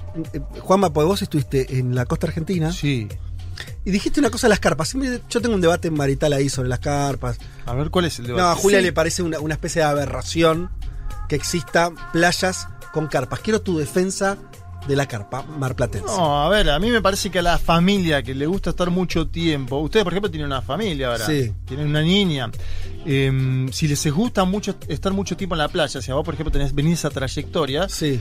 Una carpita 15 días no está mal, es una, una especie de inversión y más en tiempo de COVID, te digo, donde Ajá. está complejo el tema adelante. Sí. ¿Vos qué Es- haces? es una la dinámica cuál es? Vos Es una llegás al decisión de cada familia, ¿eh? Sí. O sea, o si es No, poner- nadie te obliga, por supuesto. No, y es poner un poco de guita. Pero te da alguna comodidad. Te Vos da lo una- hiciste. Sí, te da una piletita adelante. Y, y este año no estaban caros los precios, ¿por qué? Porque hay problemas, obviamente. Claro. ba- Bajó la cantidad de gente que fue, entonces podés conseguir ofertas. Vos ibas al balneario, llegabas 11, ¿a qué hora llegas a la, a la playa? 11 de la mañana, tomar 11 de la mate. mañana. Y me iba a las 19 con Emilia, 19.20. 8 tomando horas. mate. Ocho en horitas. 8 horas no puedes no tener un refugio, me decís. Exacto. Bien, Si- perfecto. Si, no tenés sombra en 8 horas. No, la otra es llevarte vos la sombrillita adelante, que también es una inversión, porque tenés que comprar siempre una sombrillita Sí. cada verano, que se te destruye. terminás a las puteadas con tu pareja. No, No, y andar seguro, cargando. lógico, ¿no? la- La carpa. son- sí. Yo aposté ahí. Está Una, una perfecto. inversión de las pocas, ¿no? Em, Un lujito. Bueno, nos dicen, Violes nos dice que nos extrañó cuando pasó lo del Capitolio. Eh, Vikingo Capitolio dice, "Oh, hola, los escucho desde Leipzig, Alemania. Menos Wow. 6 grados hoy. Ay, Oh. ay, ay. La semana que viene menos 14. No. Gracias por templar el domingo. Bueno, amigo, eh, gracias por escucharnos. Hay gente que nos manda fotos. Qué lindo, de- eh, nos escucha desde sus jardines, acá por ejemplo en Gra de Córdoba. ¿sí? ¿Cómo se siente el hecho de ser la foto en general vivida como un salvavidas en esta época tan down? Epa. Bueno, te- agradezco muchísimo. eh, que ¿Qué se así. siente el No sé qué se moral de- No, no. Creo que no nos hacemos tanto cargo de eso, pero buenísimo que te pase eso con, con la radio. Eh, y acá Santi dice, en la USAM están con una, un desarrollo de vacuna. Es cierto. Eh, ensayo preclínico. Vane Pink, muy lindo todo, con la política mundial. Escuchen esto. Pero vayamos a lo importante. ¿Se casó la oyenta de la propuesta de matrimonio? Algunos oyentes recordarán que en este programa, no sé por qué, hubo una pareja que decidió decir... eh, eh, Proponerle. Caro y Ezequiel. Sí. Caro le propuso. Caro le propuso a Ezequiel casarse en, En un vivo, mensaje, Con un mensaje que pasamos en este programa. Sí. ¿Sabemos si efectivamente esa pareja A se ha casado? B todavía están en la estación de, pro- de- de- de- de compromiso. Ah. C no están más juntos. Puede ser una, una variable también. Eh, No estoy, con- sabemos. estoy consultando. Ah, Espero que no se hayan casado aún porque nos prometieron Sí. invitarnos. De hecho, una opción era Los Ángeles. Pero si hay pandemia, equivoco. chicos. Por eso yo vengo con la de los Lakers, para ir a Los. Ángeles. Parece que casaron y no, no hicieron fiesta. Bueno, puede ser, pero que nos inviten a la fiesta cuando Sí. ya estemos vacunados, qué sé yo. No sabemos entonces. no, no estás- sabemos. ¿puedes- Estoy consultando, averiguar? estoy consultando. La a verdad ver. que fue, fue un punto alto de este programa. Sí, Sí, fue, uno de los highlights del 2020. fue tremendo. sí. Diría de todas las temporadas. Sí, porque además el tema era que ambos escuchan todos los domingos Claro. un mundo de Por eso sensaciones. funcionó. es decir, que Si están escuchando ahora. y con protocolo el sábado que viene, yo estoy, ¿eh? Pero es en Los el- ¿Por qué no? Ángeles, Juan. Ah, Sí, te- sí, tenemos que sí, ir. sí, sí, pues, se iban a vivir allá. Claro, ¿no? se iban Claro, después se van a vivir, ir allá. sí. Por eso, eso Y bueno, hay que el- vamos. hay que el vamos, protocolo ¿qué de viaje. Nos vamos con este mensaje que me parece increíble. Ina nos manda una foto de una pileta hermosa eh, de un domingo, no sé dónde será, una cosa. eh, ¿Por qué no estoy ahí? Claro. Dice, disfrutando de la pileta mientras mi cuñado gorila hace unos pollos a la parrilla. Lo cual me parece toda una escena encantadora, porque por un lado está Ina escuchándonos a nosotros. Y el cuñado gorila, capaz que nos está Ina, escuchando Ina. también. Eh, claro, hay que ver si el cuñado nos está escuchando también. ¿Por qué no? Eh, ella está esperando eh, que se hagan esos pollos a la parrilla mientras se tira un sambucho. O sea, en realidad está muy bien. Hay que ver cuánto le pesa lo del cuñado, porque esas situaciones por ahí, Pesa igual, pesa. tenés que conversar Almuerzo familiar. te sacan el tema y no querés que te, te, te enrostran que, ah, viste Chile, vos que te decía Piñera no sé qué, mira, está vacunando y acá no. Bah, acá no tanto. En fin, eh, no sé. De- Estás en asado, chico, por favor. Exacto. Claro. Mientras ella está mirando la pileta. Claro. Fea la actitud. Bien. Se ve que no leyó la carta de Paul McCartney para que no, no consumir carne. Es los lunes eso. Ah, Hoy domingo. domingo se permite. Parpa, ¿Cómo no? Obvio. No, pará. Yo te digo, la que quiera, hagamos la campaña vegetariana lunes, miércoles. El domingo no, papá. No. El Papa. domingo El no. domingo Papa no, no. Papá para manera, acompañar. toquemos. Hay cosas que no se puede. eh, No, no, no. El domingo. El asado del domingo no se mancha, dijo Vázquez. Nos metemos en el tema coyuntural más que nos tiene más tensos. Dale, vamos. Elecciones en Ecuador. Se está votando en Ecuador. eh, ya Andrés Arauz acompañó a su abuela de 106 años a votar. ¿Qué? Sí, abuela de 106 años la acompañó a votar porque él no puede votar porque tiene domicilio en México, que es donde estaba cursando sus estudios en el último tiempo. Extraño que el candidato a presidente no pueda votar, pero. Suce- puede suceder. Sí. Tenía- estaba empadronado en otro lado, digamos. Esa es la, la verdad. Sí, sí. Eh, tres candidatos principales, lo decíamos, el economista Arauz, el banquero Guillermo Lazo y el dirigente del movimiento indígena Yacu Pérez. ¿Qué se necesita para ganar en primera vuelta? 40 y 10 puntos de diferencia con el segundo o superar el umbral de los 50 puntos. Decíamos que estaba primero Andrés Arauz en todas las encuestas orillando el 38, 39 y atención al dato, 20% de indecisos de acuerdo al promedio de encuestas de la última semana, los cuales tendería uno a creer que hay una proyección hacia los tres principales candidatos de ese 20%. Quiero empezar con Lenín Moreno Garcés, que es quien se está yendo. Vamos a pasar dos audios de Lenín Moreno para graficar lo que fue estos cuatro años eh, eh, en el Ecuador y el cambio político que tuvo Moreno, que me parece que algo de eso también hay en esta elección y se discute cómo sigue Ecuador sin Lenín Moreno, un Ecuador bastante eh, dañado por ciertas circunstancias. Y de hecho hay un dato, antes del primer audio voy a nombrar este dato. En las encuestas, la candidata de Alianza País, el partido de Moreno, tiene 1,5% de intención de voto. El partido del presidente. Cuando Lenín Moreno Sí. sacó en el 2017, en la segunda vuelta, 51,5. Es decir, ha perdido 50 puntos Alianza País, lo cual habla bastante, ¿no? De lo que fue el gobierno. Primer audio de Lenín Moreno 2017, todavía no había divorcio con el expresidente Ajá. asilado en Bélgica. Escuchemos, a ver. Quiero aprovechar este final del instante cívico para decir desde aquí, a nombre del pueblo ecuatoriano, Rafael, que tengas un buen viaje, que Dios te bendiga y que bendiga a toda tu familia. Gracias a nombre del pueblo ecuatoriano Tranqui. por todos los logros Escucha, escucha. de esta década, principalmente en beneficio de los más pobres y desprotegidos. Dale, dale. La revolución continúa. La revolución sigue adelante. Menos mal. Hay un cambio de estilo, sí. Ah. Hay un cambio de estilo. Todo lo positivo y aquello que haya que cambiarlo, cambiaremos. Siempre hacia adelante. Bueno. Bueno. Parece que había bastante para cambiar. Ay, ay, ay, Pero impresionante. qué, qué manera de Sí. a decir. Y no, o sea, porque algo anunciaba, pero. Hay Decir una, decir, ¿no? hay una cuenta de Twitter que se llama Imágenes que anteceden una tragedia, ¿no? Este tipo de discursos que anteceden una tragedia. Bueno, sabemos que. Para mí, para la Sí, frase, sí. la frase donde se muestra más el hacha es que tengas un buen viaje, Sí, Rafael. como que lo despide, ¿no? Claro. Está con la, No con, con la venia, que tengas Que un buen tengas viaje. un buen viaje, Rafael. Que- quédate allá. Bueno, eh, ganó, ¿no? Le- Lenín Moreno ganó esa elección, ejecutó el programa político de quien perdió, de Guillermo Lazo, que hoy compite de vuelta. Eh, hay también uno, no, no sé si hay que posicionar el ámbito latinoamericano, ¿no? Porque era un momento donde Sí. todavía no había ganado AMLO, todavía no había ganado Alberto Fernández. Decir, Lenín Moreno No, no. dijo, va para acá el viento, yo, acá. Voy, yo voy por acá, ¿no? Sí. Eh, Evo Morales estaba en cierta soledad, que terminó en un golpe de Estado, aquella soledad.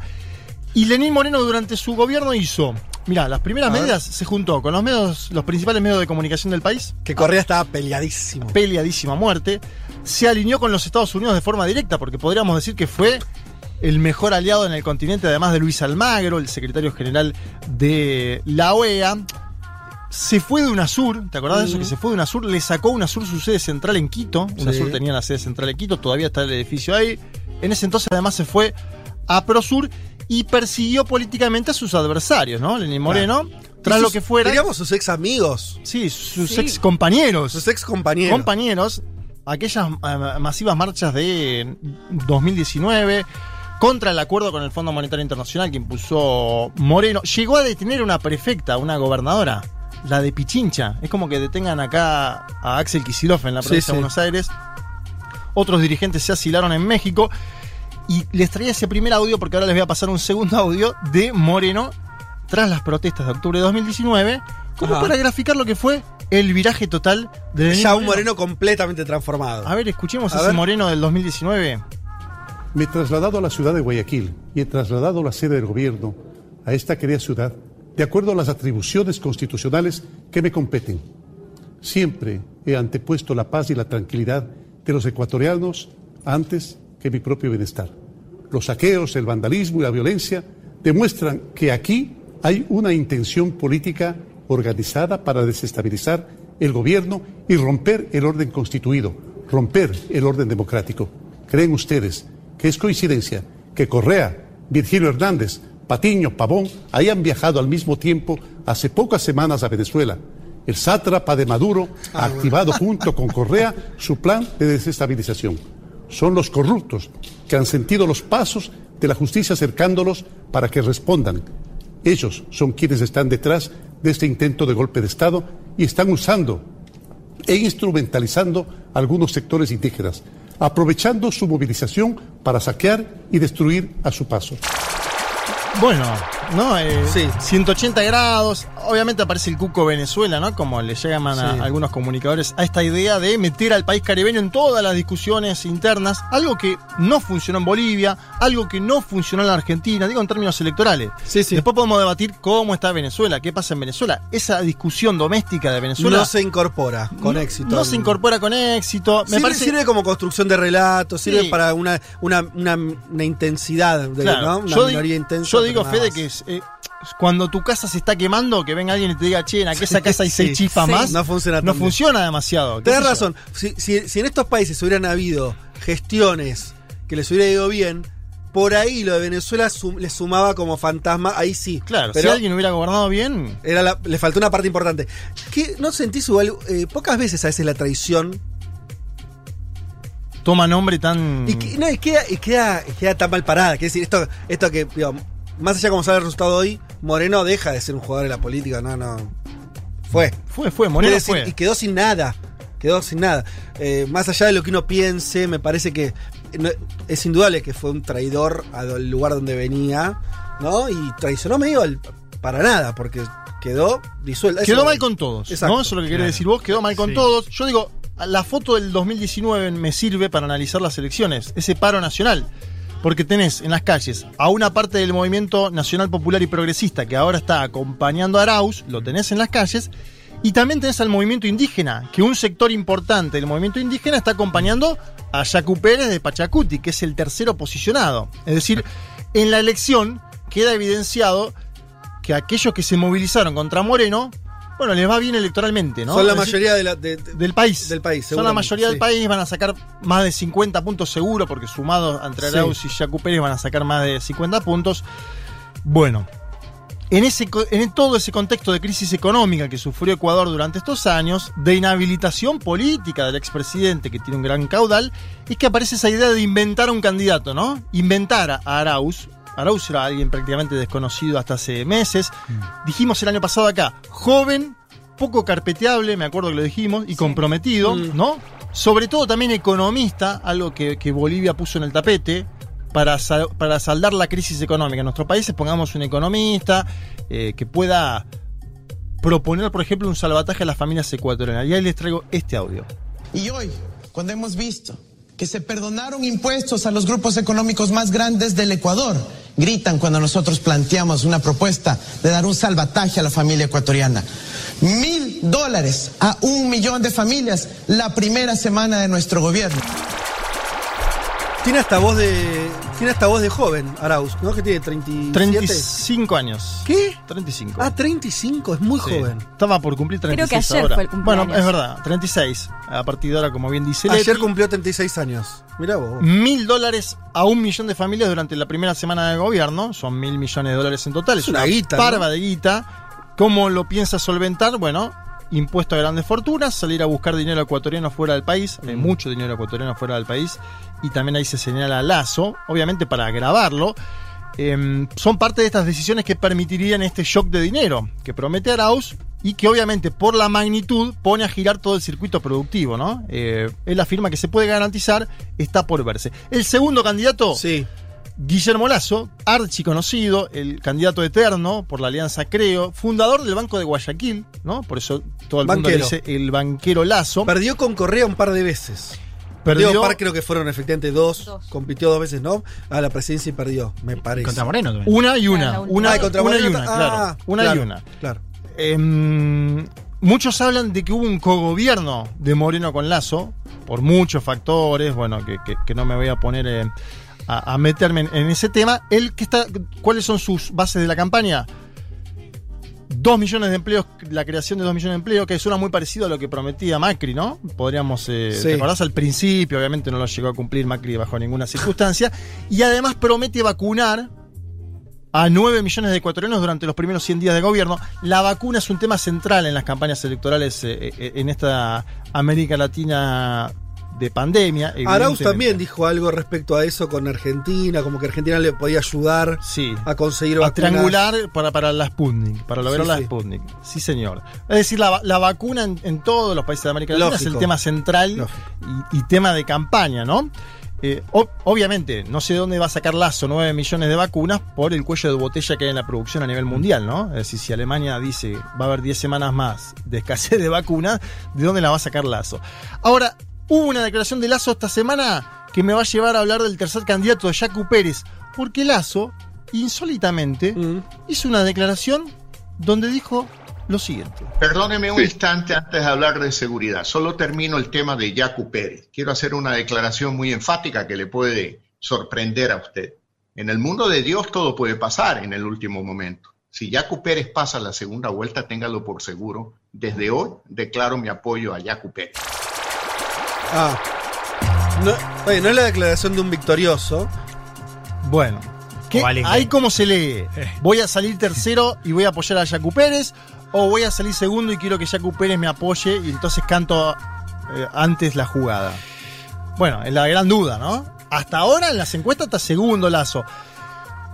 Evidentemente Jacu Pérez creció en, el- en la Sí. campaña, porque lo estamos nombrando, porque tuvo una candidatura más antisistema, que encaja con ese perfil de movilizaciones del año 19, Claro. con apoyos en las juventudes, con un mensaje ambientalista, que también es de época, el mensaje Sí. ambientalista es de época, Fede. Y que fue lo que el correísmo no, no logró agarrar ahí. Digo, el correísmo tuvo problemas con el movimiento indígena, Sí. tuvo problemas con, con los ambientalistas por Exacto. Mm. el desarrollo de, eh, eh, sobre todo vinculado al petróleo, ¿no? Sí. Que es una, mm, eh, un- una producción importante en Ecuador. O sea, me parece que agarra eso que el, que el correísmo no, no pudo representar. Y entiendo que Jacu Pérez en las elecciones anteriores, en el balotaje entre Lazo y Lenin Moreno, llamó a votar por Lazo.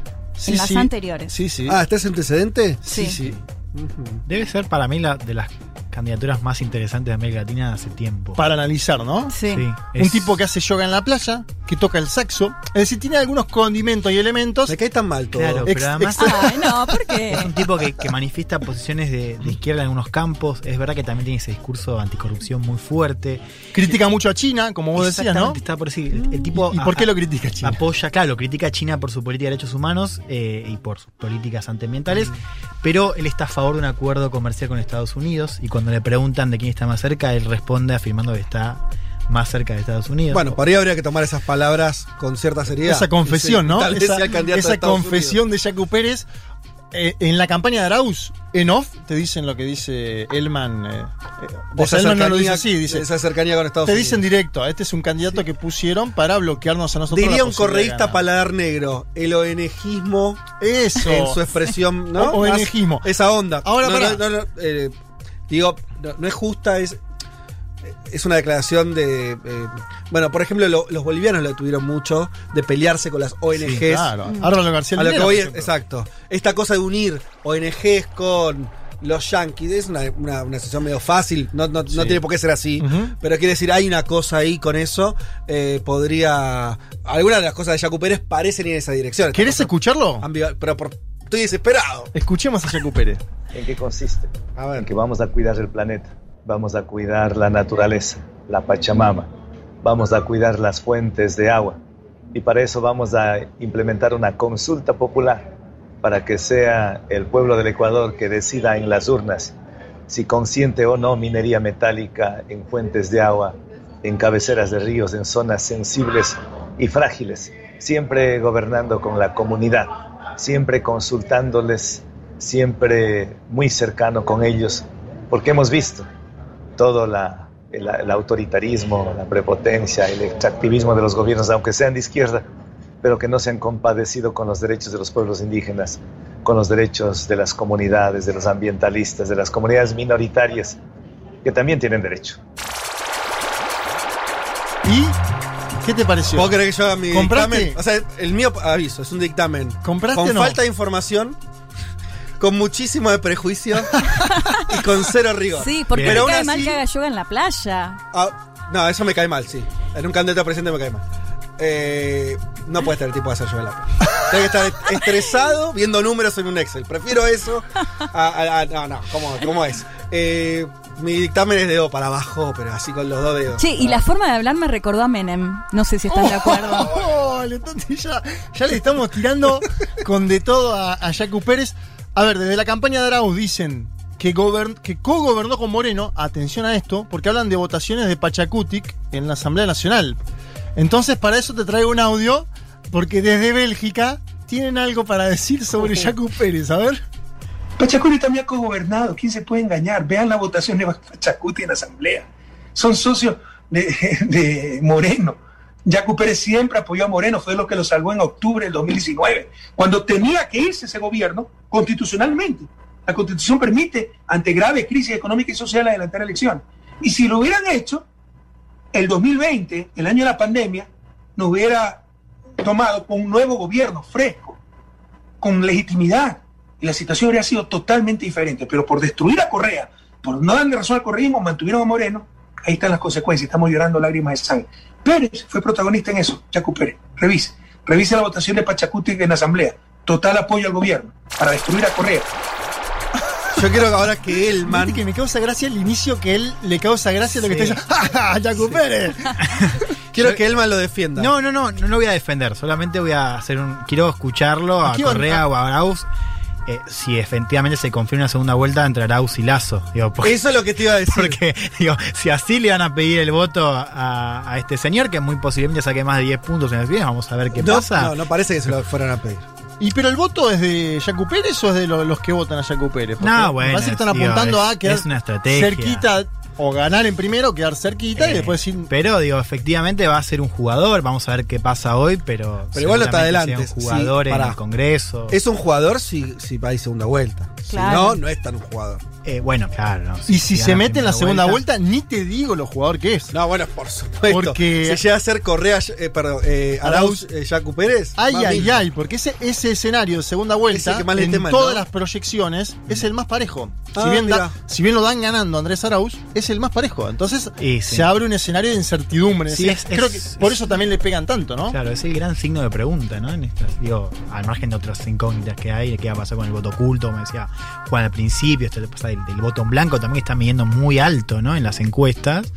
Digo, me parece que la todo lo que es eh, Yacu Pérez en esta elección lo que podía ser después, me parece que es un gran signo de Creo pregunta. que, que hoy apostamos de nuevo. A ver. Oh. Ah, bueno, pues, no, ese es el momento, ¿eh? Yo digo que gana en primera vuelta Arauz.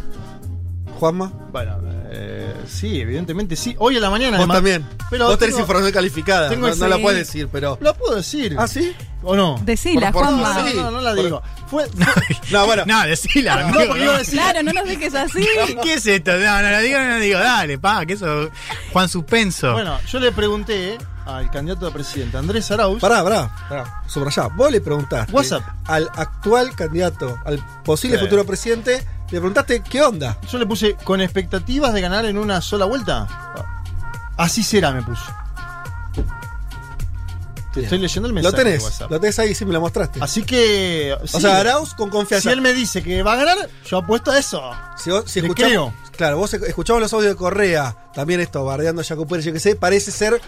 Hay un cierto triunfalismo, se huele Exacto. Claro. en el correo. Pero pará, eso hay que ver si es pálpito, como era en Bolivia, Sí. pálpito, en Bolivia fue Claro. pálpito, porque sacó 55, o si es entusiasmo. Sí, yo quería decir, che, no, la También que no. puede ser, O si claro. es entusiasmo. No, mamita, claro. Eh, que vamos O a ustedes dos apuestan por Yo una sí, victoria este en está muy vuelta. cerca del 40, según las encuestas, y sabemos que las encuestas fallan. Elman, vos no, vos estás por segunda vuelta. Yo voy a. A ver. eh, no es mi preferencia, pero Sí. si tengo que apostar para más diferenciarme un poco de ustedes y Claro. subir un poco la, la apuesta, yo creo que habrá una segunda vuelta Entre- entre, eh, Lazo eh, y Arauz y con una buena performance de Yacu Pérez. Entonces yo voy a jugar. Yo te- eh, voy a jugar, pero porque no me queda otra. Voy a, a jugar. No, no, creo No, lo no. que sientas, lo que sientas, Fede. ¿Sí? Pálpito. En que vamos a cuidar el planeta. Yo creo que. eh, bueno, voy a apostar. ¿Qué vas a Voy a apostar? por una segunda vuelta entre ¡Epa! Arauz y Jacu Pérez. ¡No! ¡La bomba atómica! Si te sale. Braden el- o Perón, Sos el gran ganador. Yo igual acá pongo en paréntesis y digo, porque a Leti le gusta mucho apostar. No hay apuestas de los aquellos analistas políticos de Argentina, no hacen apuestas de cómo va a salir la Por cosa no porque cuidan su prestigio. Paremos un poquito la mano de acá para adelante. Por ahí esto nos sale bien. Hasta ahora hemos salido heridos en varias ocasiones, ¿no? No, bueno, Eh, siempre uno gana, no importa. Sí, Vamos, claro. vamos pisoteando el prestigio de Bueno, cada y uno. nos, de- y nos abrazamos hace que gane. Claro, él apostó por la vacuna rusa diciendo, bueno, no Ganamos importa que es la efectividad. Y, Y fue ganó. una buena. Ganó, Ganó, ganó, y la ganó, ganó, efectividad ganó, más le dio ganó. la. Claro. Tiene la razón, ese- es Bueno, verdad. final, ¿no? De, Sí. que te ganara Andrés Arauz, el progresismo continental va a sumar un nuevo gobierno. En el 18 fue AMLO, en el 19 fue Alberto Fernández, en el 20 fue Luis Arce. ¿Será Arauz en el 2021? Esta noche empezaremos a saberlo. Muy bien, y déjame decir algo, porque creo que lo dijimos poco. y, eh, más allá de, de- de reírnos y todo, y que además Rafael Correa es un personaje a la hora de declarar y todo. Yo creo que hay que subrayar que es uno de esos liderazgos, podemos decir Cristina, Lula con menos suerte, Evo Morales con, con mejor fortuna. Se ha bancado una, ¿no? Porque le dieron duro. Digo, esto es un dato de, de estos años. Sí. Los líderes políticos que se van bien, porque eh, Correa se fue, se fue ganando las elecciones con, su, entre comillas, Delfín. delfín. Se fue con una aceptación del 60-70% cuando se fue.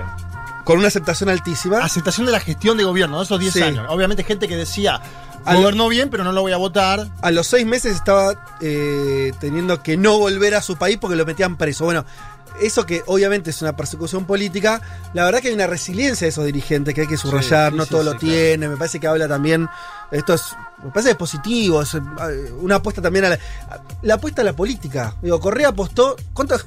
Primero se quiso presentar él. ¿Te acordás? Después Sí. iba a presentar a no sé quién que se lo bajaron. Luego terminó, eh, el- le sacaron el partido, como vos lo, lo Dos siempre. listas le bajaron. Entonces, la, la apuesta a la política, dentro de las instituciones, bueno, la verdad que eh, frente a una avanzada que buscó sacarlo de la cancha, de inclinarle esa cancha. Bueno, Jaime me Durán, Barba. Jaime Durán Barba dice hoy en perfil que el ataque contra él lo fortaleció. Sí. Jaime Durán Barba lo dice, alguien que no es ameno Mm. al expresidente. Bueno, ya volvemos. Vázquez, Carg, Elman, Martínez. Seamos conscientes de nuestra posición en la División Internacional del Trabajo. Lo demás, lo demás, no importa nada. Nada. Un mundo de sensaciones. Tres horas recorriendo todos los rincones del planeta. Todos los rincones del planeta. Vázquez, Elman, Martínez, Carg. Un mundo de sensaciones.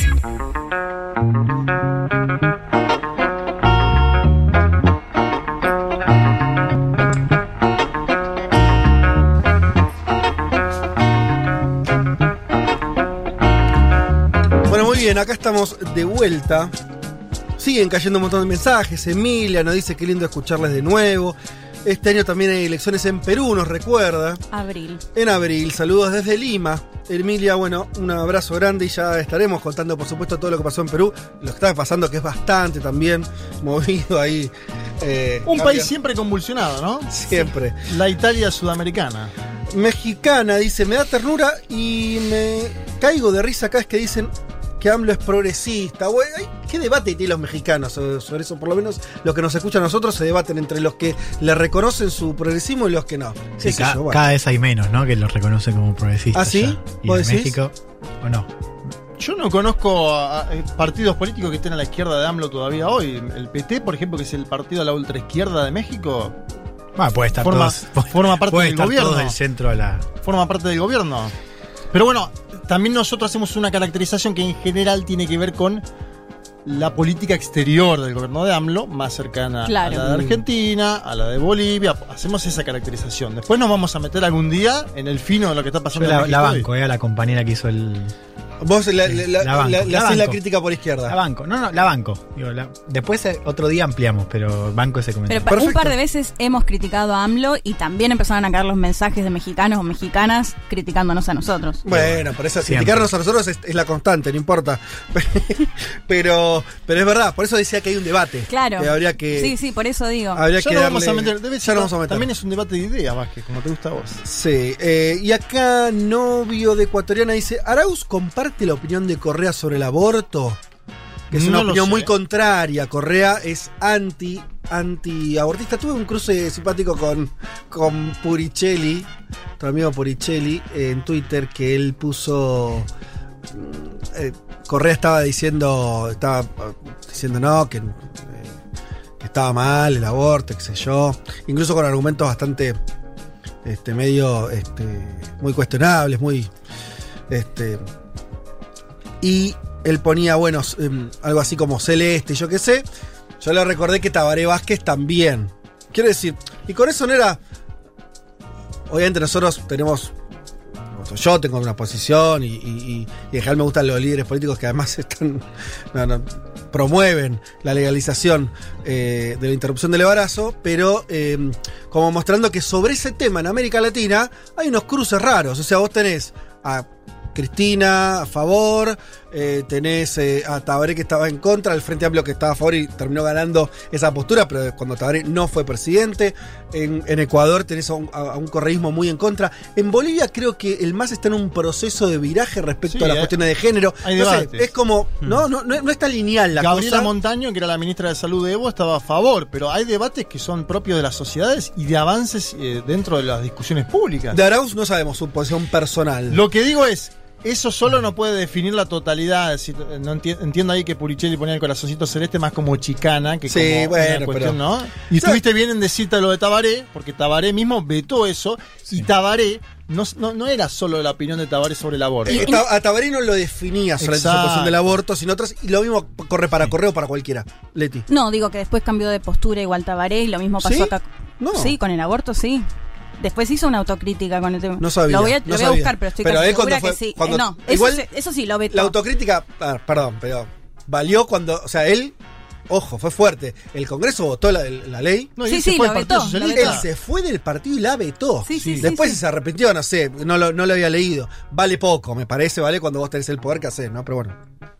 Que vos lo decías en relación a como a, a esto de los cambios. Sí, de los cambios. De hecho, acá Total. también Cristina al principio tampoco apoyaba el aborto. Seguro. Y después sí. Y otra cosa que se ve mucho para mí en estos líderes progresistas, eh, también bastante homofobia. Que digo, es otro tema, ¿no? Si hablamos Ajá. del tema del aborto, me parece que en algunos aspectos igual falta bastante para decir que son progresistas, al, al menos en, en todos los aspectos. Tabaré lo que contaba, lo voy a graficar breve, lo vi ahí en, en, eh, en una entrevista que le hacen, que es el legado, la última entrevista. Le preguntan del tema y él dice, no me acuerdo si es en esa o en una entrevista anterior, pero él dice que tenía un caso, él es un médico oncólogo, Hmm. eh, una paciente embarazada que llega y que tenía cáncer.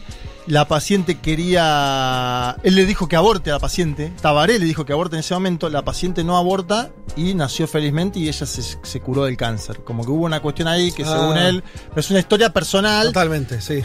Que según él definía lo que pasa con el aborto. Totalmente. Pero bueno, eh, eso, por ahora sí, Correa se lo ve como muy contrario. Como una posición muy Sí, pasional, sí, sí. hasta diría. No es, viste. No es que dice, no, pasa que la relación de fuerzas en Ecuador no da. No, dice, no, no, yo estoy en contra, esto me parece un desastre. Bueno, veremos igual que veremos qué fuerza tiene. También ves, volviendo a Bolivia, me parece un buen ejemplo. A veces la irrupción, los liderazgos en América Latina no son reyes absolutistas. Y hay un Sí. movimiento por, por abajo, los costados. Sí. Vos hablabas de ministras bolivianas, eh, etcétera, etcétera, que van también configurando. Así que veremos qué pasa con el correísmo, que es una fuerza también heterogénea y demás. ¿Qué ocurre? Primero tiene que dar las elecciones igual, después veremos, ¿no? Eh, bien, nos metemos eh, en el otro tema que diría de coyuntura, que tiene que ver con todo lo que está ocurriendo en Estados Unidos desde las elecciones, por lo menos de noviembre, el, el traspaso traumático de poder, la salida de Donald Trump, eh, la llegada de Biden, no sé dónde querés parar. Sí, a ver, hay mucho que está sucediendo. Nosotros nos vamos a enfocar en lo que está pasando dentro del Partido Republicano. Estos dilemas y preguntas que aparecen, ya estaban apareciendo, ¿no? Al final o después de la elección eh, en la que pierde Trump, pero que se profundizan, ¿no? Y toman un primer plano cuando sucede este asalto al eh, Capitolio a principios de enero, habíamos dicho, ¿no? Heridas abiertas eh, que, se, que siguen abiertas, ¿no? Y que se están eh, eh, mostrando ¿no? en, estas, en estas semanas. Eh, muchos republicanos que decíamos habían adherido a, esta teoría del fraude de Trump, o sea, que estuvieron con Trump hasta el final, digo, ¿no? Porque convengamos que este no era el único episodio donde se podía trazar una distancia de Trump. Digo, esto ya se venía a venir, ¿no? Me parece, es verdad que, que hay un episodio que desborda ¿no? lo que habíamos visto, pero sin duda estas incitaciones a la violencia ya estaban presentes eh, antes de, este asalto, de este ataque.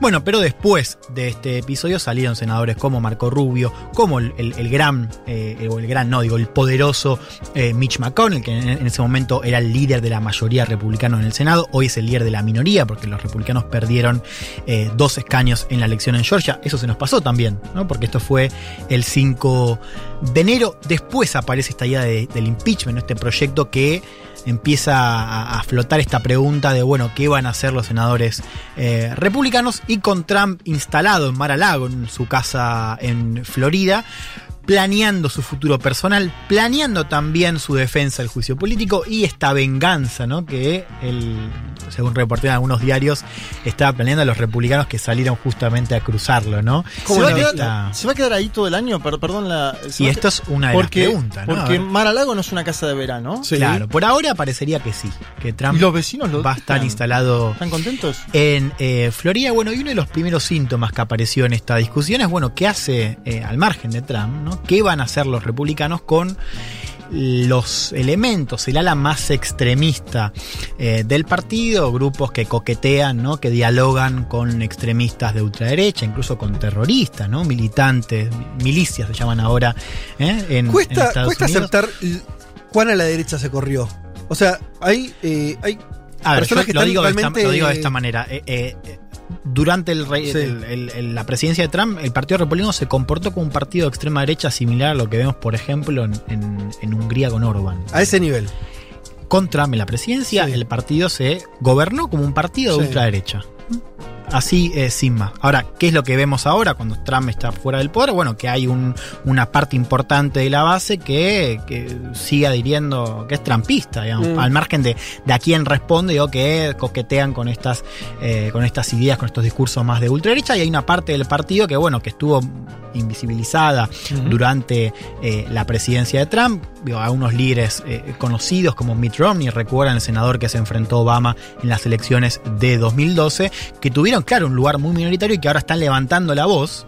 eh, diciendo, bueno, el partido tiene que volver a girar un poco hacia el centro. La gran pregunta es cuál, cuán minoritario, claro. Sí. Hoy vamos a ver, yo estoy más porque estos elementos, sobre todo en las bases, representan un porcentaje mayor a lo que El uno puede el ver desde trampismo, afuera. decís, Claro, o el el post-trampismo. Claro.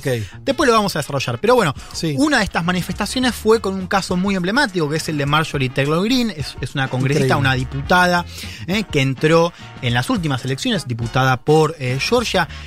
Taylor Greene se hizo muy conocida porque... ¿No pasamos acá el audio Yo estoy loco de su campaña? Ah, no, no lo pasamos. Ah, ok. No lo pasamos. Pero lo Deberíamos traje, haberlo hecho. Lo traje. Pero. Mira cómo empezamos. Bien, eh, una diputada que, bueno, fanática de las armas, antiabortista, ¿no? Muy fanática también de Trump, que ella tuvo algunos posteos en 2017-2018 hablando a favor de esta teoría conspirativa QAnon, ¿no? Que un poco la, la explicamos, esta idea de una red de pedofilia eh, global satánica, donde se encuentran los Obama, los Clinton, Tom Hanks, Oprah, ¿no? Y que, Me mata la que Tom sale, Hanks. digamos, a partir de foros de, de internet, como Reddit, como 4chan. Se salvó como 8chan. Soros ahí, ¿no? Que no lo incluyen No, en también, esa. también está. ¿Está? Sí, está Bill Gates. ¿No? Y que, bueno, Trump eh, su- Soros se supone como un jefe en la sombra, ¿no? Que- y que le da, como que la dirige con algunos, eh, por ejemplo, un- una, una señal es cuando él usa corbata rosa, dice esta teoría, Ay, mamá. eh, es que le está hablando, pero claro, no lo puede decir en público porque sería claro. reconocer Sería- que le está sí. luchando contra esta... esta Ahora, ¿cómo es lo de la luz? ¿Cómo es? no, cuando él- uno de los símbolos, como Trump se supone que es un líder en las sombras, que está Sí. peleando contra esto, que está muy enquistado en el, en el- en el aparato de poder de Estados Unidos. Trump está esta- peleando contra ellos, sí. Claro, es como el líder en las sombras de los que adhieren a esta teoría QAnon. Sí. eh, y que dice, es- hay muchas variantes, ¿no? Sí. Pero una de esas es, señales que emite, ¿no? Para darles, dejarles en claro a, a estas adherentes que él está peleando por ellos, eh, es usar una corbata rosa, ¿m? por ejemplo. Una corbata, o sea, pero cuando usa la corbata rosa está con ellos o- y cuando no, la usa no. No, no, es que Ah, co- como de, como- vez en cuando, claro. Es como un símbolo, rosa. como- Claro, otro número, sí. creo que el número 17, ¿no? sabes? Era también uno de los símbolos. Me encanta lo arbitrario. Eh, pero encanta. bueno, claro, Es esto como- Vos decís, bueno, El ¿quién número cree en esto? 17. ¿Cuál, cuál es el problema? Bueno, el problema empieza a aparecer cuando tenés una gran cantidad de estos adherentes que queman el, entran a quemar el Congreso en Estados Unidos y cuando de repente aparece una diputada ¿eh? que eh, posteaba cosas, una diputada que además también compartía videos de eh, negacionistas del holocausto, que Ah, incluso llegó a expresar o llegó a difundir algunos videos y posteos que le dan del 9-11 como, un, como algo que no existió. Ah, ¿no? que no existió, sí. Un fake. A las Torres Gemelas. ¿El 9/11 Decía, y esto lo dijo también, Ay, que las masacres en las escuelas, ¿no? los famosos tiroteos, Sí, habían sido un montaje, habían sido Ah. falsos para impulsar regulaciones. Les dije, es muy fanática de las armas. Sí. ¿no? Bueno, yo les trajo un spot de campaña a ver un poco, como decíamos, cómo se presenta ella ante estas eh, elecciones. Por supuesto ganó, entró al Eh, Congreso. claro, entró al Congreso. Vos decís, bueno, una elección. No sacó cinco eh, no, claro, digo, una, una elección presentándose en una democracia consolidada para ocupar un cargo en el Congreso de Estados Unidos. Uno dice, bueno, se va a presentar con pro- un candidato Va a cambiar el sereno, discurso. serio, claro. Bueno, escuchen cómo se presentaba Marjorie Taylor Greene en estas elecciones.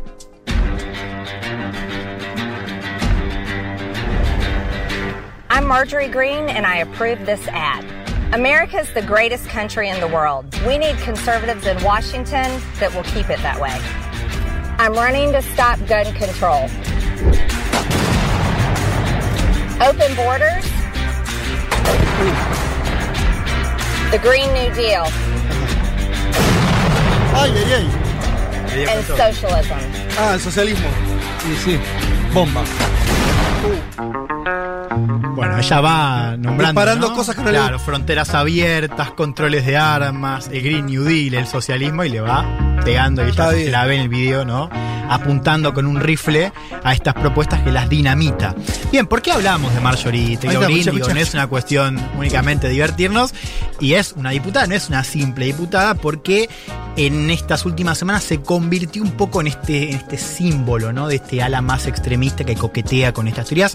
Ella de todas maneras se, se desmintió, después dice que, que ya no adhiere más eh, a esta teoría Quanon. Bueno, decíamos, la semana pasada, el jueves... eh, Perdón, y ella sí es de las que bancó a Trump Claro, también, por hasta- supuesto, hasta, hasta, el ahora. final. Y de hecho ella dijo eh, en estos días, el partido es de él. Ah. ¿Mm? Él es el partido, el partido es de él. Eh, bueno, el jueves eh, hubo un voto inédito, jamás había pasado esto, que la Cámara de Representantes, la Cámara Baja, votó por pedido de los demócratas para quitarle a Taylor Greene sus responsabilidades en los comités. ¿no? La sacaron de eh, bueno, sus compromisos en el juego eh, legislativo, una manera de aislarla. También fue un voto eh, que salió con la mayoría demócrata, 230 Mm. votos a favor y 199 en contra. ¿no? Ah. Votaron todos los demócratas y apenas 11 republicanos. El resto votó respaldando ¿no? que Taylor Greene eh, quedara con esas responsabilidades. Finalmente perdieron, ¿no? porque los demócratas tienen la mayoría.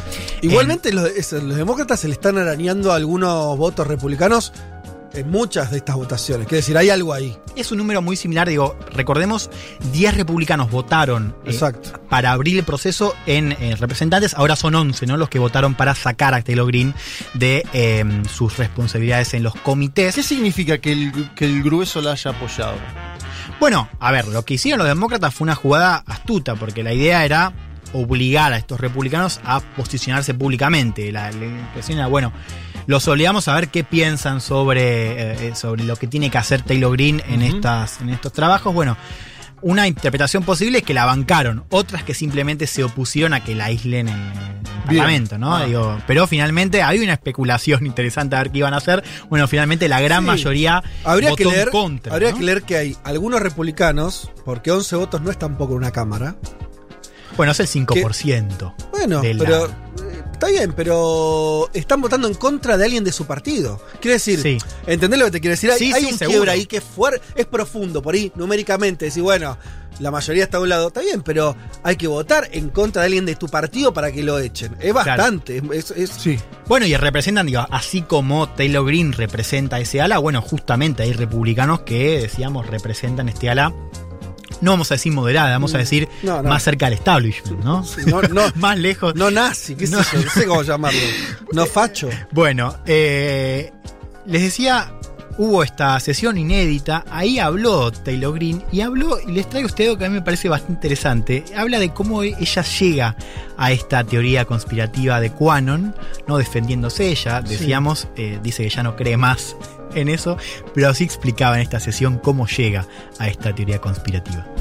so when we elected President Trump, and then I started seeing things in the news that didn't make sense to me, like Russian collusion, which are conspiracy theories also, and have been proven so. These things bothered me deeply, and I realized just watching CNN or Fox News, I may not find the truth. And so what I did is I started looking up things on the internet, asking questions like most people do every day. Use Google. And I stumbled across something, and this was at the end of 2017, called QAnon. Bueno, dice, cuando elegimos presidente a Donald Trump, empecé a ver cosas en las noticias que no tenían sentido, ¿no? Como esta idea de la colusión con Rusia, que también es una teoría conspirativa y así ha sido probada. Estas cosas me molestaban y sabía que viendo CNN o Fox News no iba a encontrar la verdad. Así que empecé a buscar cosas en internet haciendo preguntas, ¿eh? como la mayoría de la gente hace todos los días ¿eh? que usa Google, y me encontré con algo a finales de 2007 que se llamaba Canon, ¿no? Eh, bien, ella también habla de la desconfianza ¿no? que siente hacia el gobierno y que también sienten muchos estadounidenses. Claro, a mí me pareció interesante porque describe un proceso que es bastante común de cómo la gente llega. Total. Y algo interesante también, que ella nombra a CNN, pero nombra también a Fox News. Sí. Esta idea como de, bueno, se puede, o hay gente que desconfía también de lo que dice Fox News, digo, gente en el ecosistema de eh, ultra derecha y llega a esta teoría conspirativa. Claro, la diferencia es que ella llegó diputada ¿m? y hoy está siendo, como decíamos, uno de estos símbolos de, de estar, está subiendo, ha, subido mucho el perfil. Por supuesto, esto fue una noticia cuando llega al Congreso, decíamos, bueno, cuando llegó al Congreso, se decía en Estados Unidos, bueno, ahora no solamente está en el Congreso, sino que también tiene un, un lugar importante ¿no? en esta discusión pública al interior del Partido Republicano, pero que también ¿no? trasciende un poco al escenario político en general. Y vos sabés, saben ustedes, el, el foco en Taylor Green y esta votación se mezcló con otra votación que también es bastante sintomática, que fue un proceso dentro del Partido Republicano y eh, básicamente fue eh, esta idea de purgar o ver cómo se los cómo se castigaría a republicanos que votaron a favor de abrir el proceso en la Cámara Baja. Castigar esos 10. Claro, no, pero sobre todo castigar por el lugar que tiene a Liz Cheney. Liz Cheney es la tercera, eh, ocupa la tercera posición en el liderazgo republicano en la Cámara Baja, es la tercera republicana más importante. Y hubo un intento, una votación a puertas cerradas, digo, dentro de, la, de los republicanos de la Cámara Baja, para ver si eh, seguía con sus responsabilidades o por el contrario, eh, si se la sacaba, si se la apartaba Claro. de ese liderazgo, bueno, por haber votado, por haber traicionado de alguna manera eh, a el expresidente en este eh, apertura de proceso eh, del juicio político. ¿no? Liz Cheney, un dato no menor, Liz Cheney es la hija de Dick Cheney, que fue vicepresidente de Bush. Que está, re- el- el- el- la vicepresidenta de, de Cheney está retratada en una película bastante pochoclera, pero muy buena, me Sí. pareció, que se llama Vice. ¿eh? Y la pueden. Salió hace, hace muy poco. Bueno, decía, hubo un voto intrapartidario puertas cerradas que lo sobrevivió, ¿no? ganó con 145 votos, pero con 61 en contra. O sea, hubo 61 republicanos en la Cámara Baja que Mm. querían apartarla a Liz Cheney, decíamos una republicana muy cercana al establishment, por haber votado a favor ¿eh? de abrir el juicio político en eh, la Cámara Baja. Habló Cheney después de este voto que sobrevivió y dijo esto. Uh, we really did have a, a, a terrific vote tonight, uh, a terrific time this evening, um, laying out what we're going to do going forward, uh, as well as making clear that we're not going to be divided and that we're not going to be in a situation where people can pick off uh, any member of leadership. Uh, it was a very resounding acknowledgement that we uh, need to go forward together and that we need to go forward in a way that helps us beat back uh, the really dangerous and negative Democrat policies. Tuvimos una gran votación esta noche, fue un momento fantástico esta noche exponiendo lo que haremos en el futuro, así como dejar en claro que no vamos a estar divididos y que no vamos a estar en una situación en que la gente pueda elegir cualquier miembro del eh, liderazgo. Fue un reconocimiento rotundo de que tenemos que avanzar juntos y de una forma que ayude a derrotar las realmente negativas y peligrosas políticas demócratas, ¿no? Ahora fíjense, esta habla de que fue un reconocimiento rotundo, ella tuvo más votos en contra, o sea, fue una, dif- una diferencia más acotada de la que tuvo Taylor Greene en esa votación que yo les decía del Congreso, ¿no? Para sacarla de eh, sus, sus responsabilidades. A mí esto me pareció, esto fue, eh, lo de Lee Cheney fue el miércoles, el jueves fue este voto eh, a Taylor Green que comentamos antes. Es también un síntoma, ¿no? Esta idea de Cheney, una republicana, las dos son diputadas, ¿no? Una Sí. republicana más respetada por, la, por el establishment y otra recién llegada, Green, cercana, que llega, además conocida por haber adherido eh, a Quanon. Hubo una encuesta que, se- que salió esa misma semana y yo creo que acá empiezo a ver un poco el juego de lo que realmente está en juego. Fue una encuesta donde decía, una encuesta dentro de las bases republicanas, dentro del electorado republicano, donde Green era mucho más popular, es más popular que Cheney. Mirá. ¿no? Y acá... Y ahí se empieza a, a- a pensar, o sea, se empieza a dilucidar un poco la fuerza del trampismo. Porque también, a ver, eh, yo eh, lo voy a tratar de transformar Dale. en pregunta para que me respondas. En un partido como el republicano, que no estamos hablando del más boliviano, quiere decir, no estaría sustentado sobre, sobre la participación de los movimientos sociales, sino más bien negocio, gente, mucha guita, eh, la potencia principal del mundo. ¿No? La, Eh, la asociación de tiro, ¿no? Sí, claro, eh, estructuras de poder muy gruesas. Sí. ¿Qué va a pesar más? ¿Esas estructuras de poder y su, su, su, su- su mirada?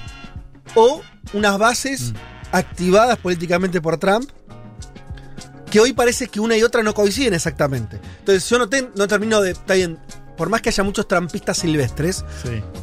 la decisión la van a tomar es- esos militantes, por llamarlo así, o lo van a tomar unos círculos de poder, un círculo rojo, si querés, mucho más, más cerrado, que va a decir, che, la cortamos, volvemos al- a un- una centro derecha, o no. Los, O- mo- o- los moderados del off, como le dicen acá. no lo sé, ¿no? Mirá. Digo, Solo, espera, me parece una pregunta vital. tal vez imposible de responder. No, pero a ver, Eso se dice cuando Lleguemos. se está preparando. ¿Qué Lleguemos. se dice? A ver, primero las bases votan en las internas republicanas, eligen a su Sí. candidato y votan también las elecciones donde en muchos estados rojos, como se dice, estados eh, donde está claro que eh, va a ganar la elección eh, a congresista un, un candidato republicano, lo que pasa muchas veces es que las personas que se enfrentan son dos del mismo partido. Así como en California, o en, por ejemplo, ¿se acuerdan el Bronx?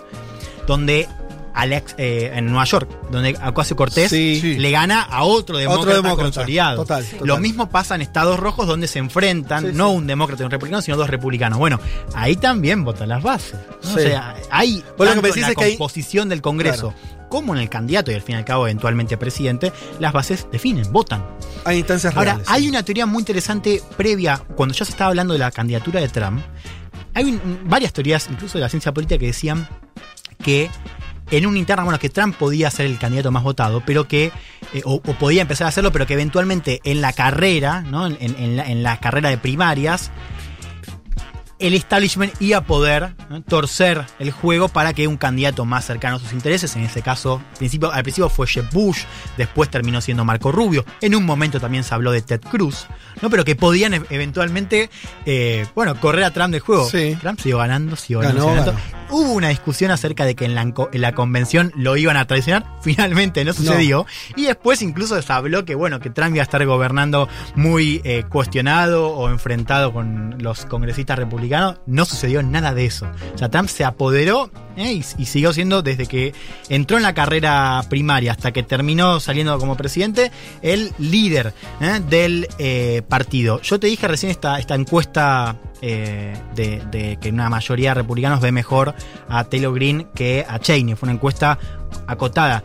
Les traje otras para ver un poco esto de las bases y el liderazgo. Bien, cuando fue el asalto al Capitolio, asalto, se les preguntaba a los republicanos cómo se paraban. Bien, una mayoría decía aprobar ¿m? lo que se generó tanto la protesta como el asalto.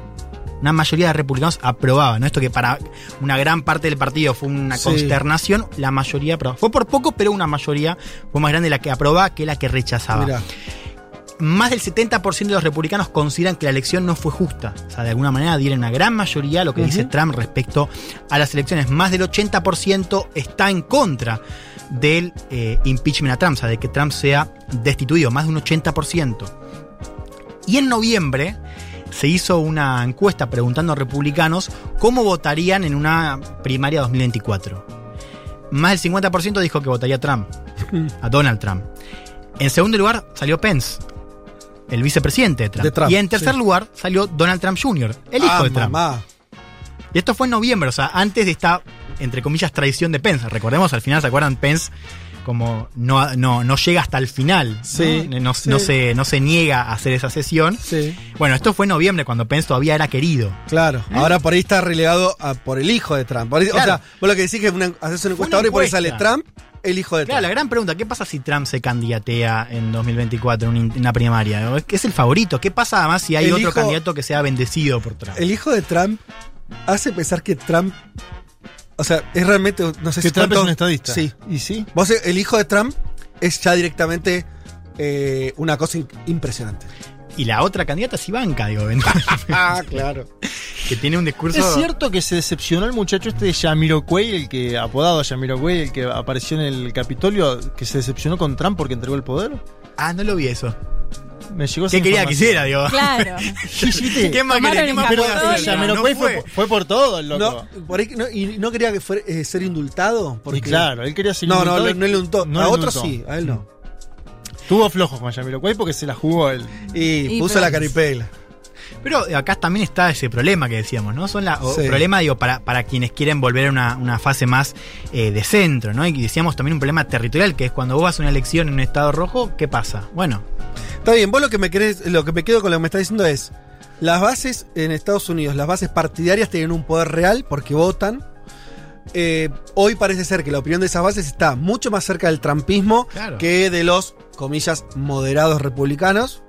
Eh, hay un debate dentro del partido que lo contaste, o sea, existen esas líneas.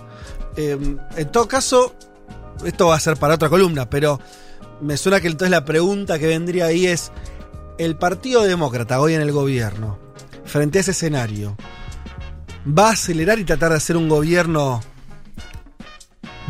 todavía más corrido, eh, como más fuerte, en vez de, como, es el momento de pasar por arriba, o vas a hacer un gobierno de mucha moderación. esa es una pregunta que quería hacer justamente. O sea, me hace el pie algo, una columna del Financial Times la semana pasada, que me pareció bastante interesante porque dice, dice así, Biden tiene que elegir entre la agenda ambiciosa o unificar el país. Las dos no se pueden, No, dice claro. él. ¿No? Dice, no está mal cuál Sí. elija, pero las dos no sí, se pueden. sí, las dos no se pueden. No, porque esto también te cuenta una historia que es explica también allá de Trump, porque es la polarización. ¿no? que es bueno, me puede parecer, no puedo estar en contra quizás del, del, del asalto al Capitolio, de que me puede parecer unas copias, me ponen un demócrata enfrente y te voy a votar siempre al republicano. Sí, sí, o sea, en Estados Unidos hay gente que dice, yo tengo derecho a tener salud, y hay gente que dice, eso es socialismo y prefiero la muerte. O sea, eso es la polarización. Esa es la gran incógnita, Sí. digo, la, la primera gran incógnita. Solo voy, Claro. a, voy a hacer un paréntesis acá, solo para decirlo, no lo voy a profundizar, pero es, eh, hoy está, digo, ya es, es casi imposible que Trump sea condenado en ese juicio político. No va a pasar. Al principio había una, una filtración de McConnell diciendo que quizás él estaba dispuesto a apoyar. Bueno, hoy lo cierto es que los números no, están ¿eh? y, hay- y va a haber muy pocos republicanos, quizás menos de cinco, que eh, voten en contra de Trump. en, Ah, menos, entonces que... Menos de lo que se pensaba. Recordemos el número mágico es 17, ¿no? 17 senadores tienen que votar republicanos en contra. No va a pasar, los números no están. Y acá voy a la segunda incógnita y ya con esto cierro. Vos decías bien qué va a hacer Biden, ¿no? ¿Qué tipo de presidencia va a, impulsar? Si, si va también buscar, a, buscar apoyos en, eh, el, el Partido Republicano, justamente una manera de profundizar ciertas La listas. Esa es la primera. sí. La segunda, otra gran incógnita que afecta tanto a la interna republicana como al resto del Senado político, es una, una pregunta que un poco desaparece, ¿no? Desapareció en estas últimas semanas porque lo vimos fuera de Twitter. Pero una gran incógnita es qué va a hacer Donald Trump. Claro, porque, o sea, si no aprueban, si no lo encuentran culpable, tampoco se puede votar, inhabilitarlo, que era algo que se iba No, a votar claro. después si se encuentran culpable. Va a O estar no- habilitado. Claro, no lo van a poder Que es inhabilitar algo, de- al es 2024. algo que suena extraño porque los expresidentes de Estados Unidos eh, no vuelven. No vuelven. Los que perdieron la reelección no vuelven en general, pero ninguno se fue como Trump. Con su base, con toda esta cosa. O sea, es Trump va a intentar volver. O sea, toda esta es una discusión que todavía no sabemos qué va a hacer Trump, no se sabe. Hay que ver igual. 78 años, ¿cuántos va a tener? Denle la cuenta de Twitter. Puede hacer un podcast, puede hacer. Recordemos que también quedar en política como alguien con su figura, Hmm. eh, o un newsletter también, eh, es, es, digo, es, pla- es plata también. O sea, para eh, también un tipo, un empresario, Sí. eso también es redituable, seguir con un canal, con un show de televisión, con un podcast Por conservador. favor, un show de televisión de Donald Trump, ya. De repente se puede decir, bueno, yo ya anuncio mi candidatura. Recordemos eh, un, un tema que se nos Pero pasó. vos decís todo eso para, para ser candidato, como no para no serlo. Bueno, no sabemos. O él- quizás él no anuncia su candidatura y, y sigue estando con un programa. Claro. Diciendo, bueno, lo dejo abierto. Sí, Ojo a me eso. gusta. Se, se ¿Qué va fue del sindicato de actores esta semana, no sé si lo viste, le dijeron gracias, o sea, como chau, mejor que te hayas ido porque de hecho lo venían cuestionando. Ajá. Eh, claro, el sindicato de actores donde está Tom Hanks, justamente. Claro, todo, todo, Todo encaja, todo. sí, todo encaja. Bueno, Elman, qué, qué cosa, ¿no? Eh, ¿Qué sensaciones tenía en el cuerpo que la potencia hegemónica esté así? Bueno, uno siente como, como, che, eso no debería estar más ordenado. No es un verdadero, un- una cosa, una especie de agujero negro. Porque sigue siendo Estados Unidos. Quiere decir, Estados Unidos no dejó, cuando hablamos recién al principio del programa sobre Cuba, el bloqueo. Estados Unidos sigue defiende una cantidad de cosas en el mundo impresionantes y está en el medio de ese Sí. desbarajuste. Y eso también es una consecuencia, digo, cuatro años de Trump en el poder sin líder del Partido Republicano, bueno, también deja, digo, no es, se va Trump, ¿Permitirá Llega eso? Biden. ¿Permitirá eso? Tiro, tiro la última. La última, sí, para una. Hoy que estoy me- más eh, optimista. a ver, Esta, esta especie de revolución interna norteamericana, esta guerra, pseudo guerra civil que tiene, que están discutiendo todo eso, hará que tengamos cuatro años de. No te digo que no miren, que no molesten, pero casi. ¿Se acuerdan cuando Estados Unidos tuvo, eh, después del 11 de septiembre, miró hacia Afganistán, ¿no? Todo sus su, sus ejes del mal. Y se dijo que parte de los momentos que tuvo América Latina un poquito más tranquila fue porque La, mirada, estaba puesta en Medio Oriente. por ahora la mirada interna, que hace bastante tiempo por ahí lo tienen así como tan necesario, hagan que, no sé, qué sé yo, eh, no nos molesten, por lo menos a los, a los que no molestamos mucho tampoco, ¿no? No, no, no somos China, con China seguirán rivalizando, Rusia, no sé, qué sé yo, ojalá. Eso- No jodan, pidamos muchachos, algo, no jodan. pidamos aunque sea eso. claro, pongan la casa en orden, después vemos. Exactamente.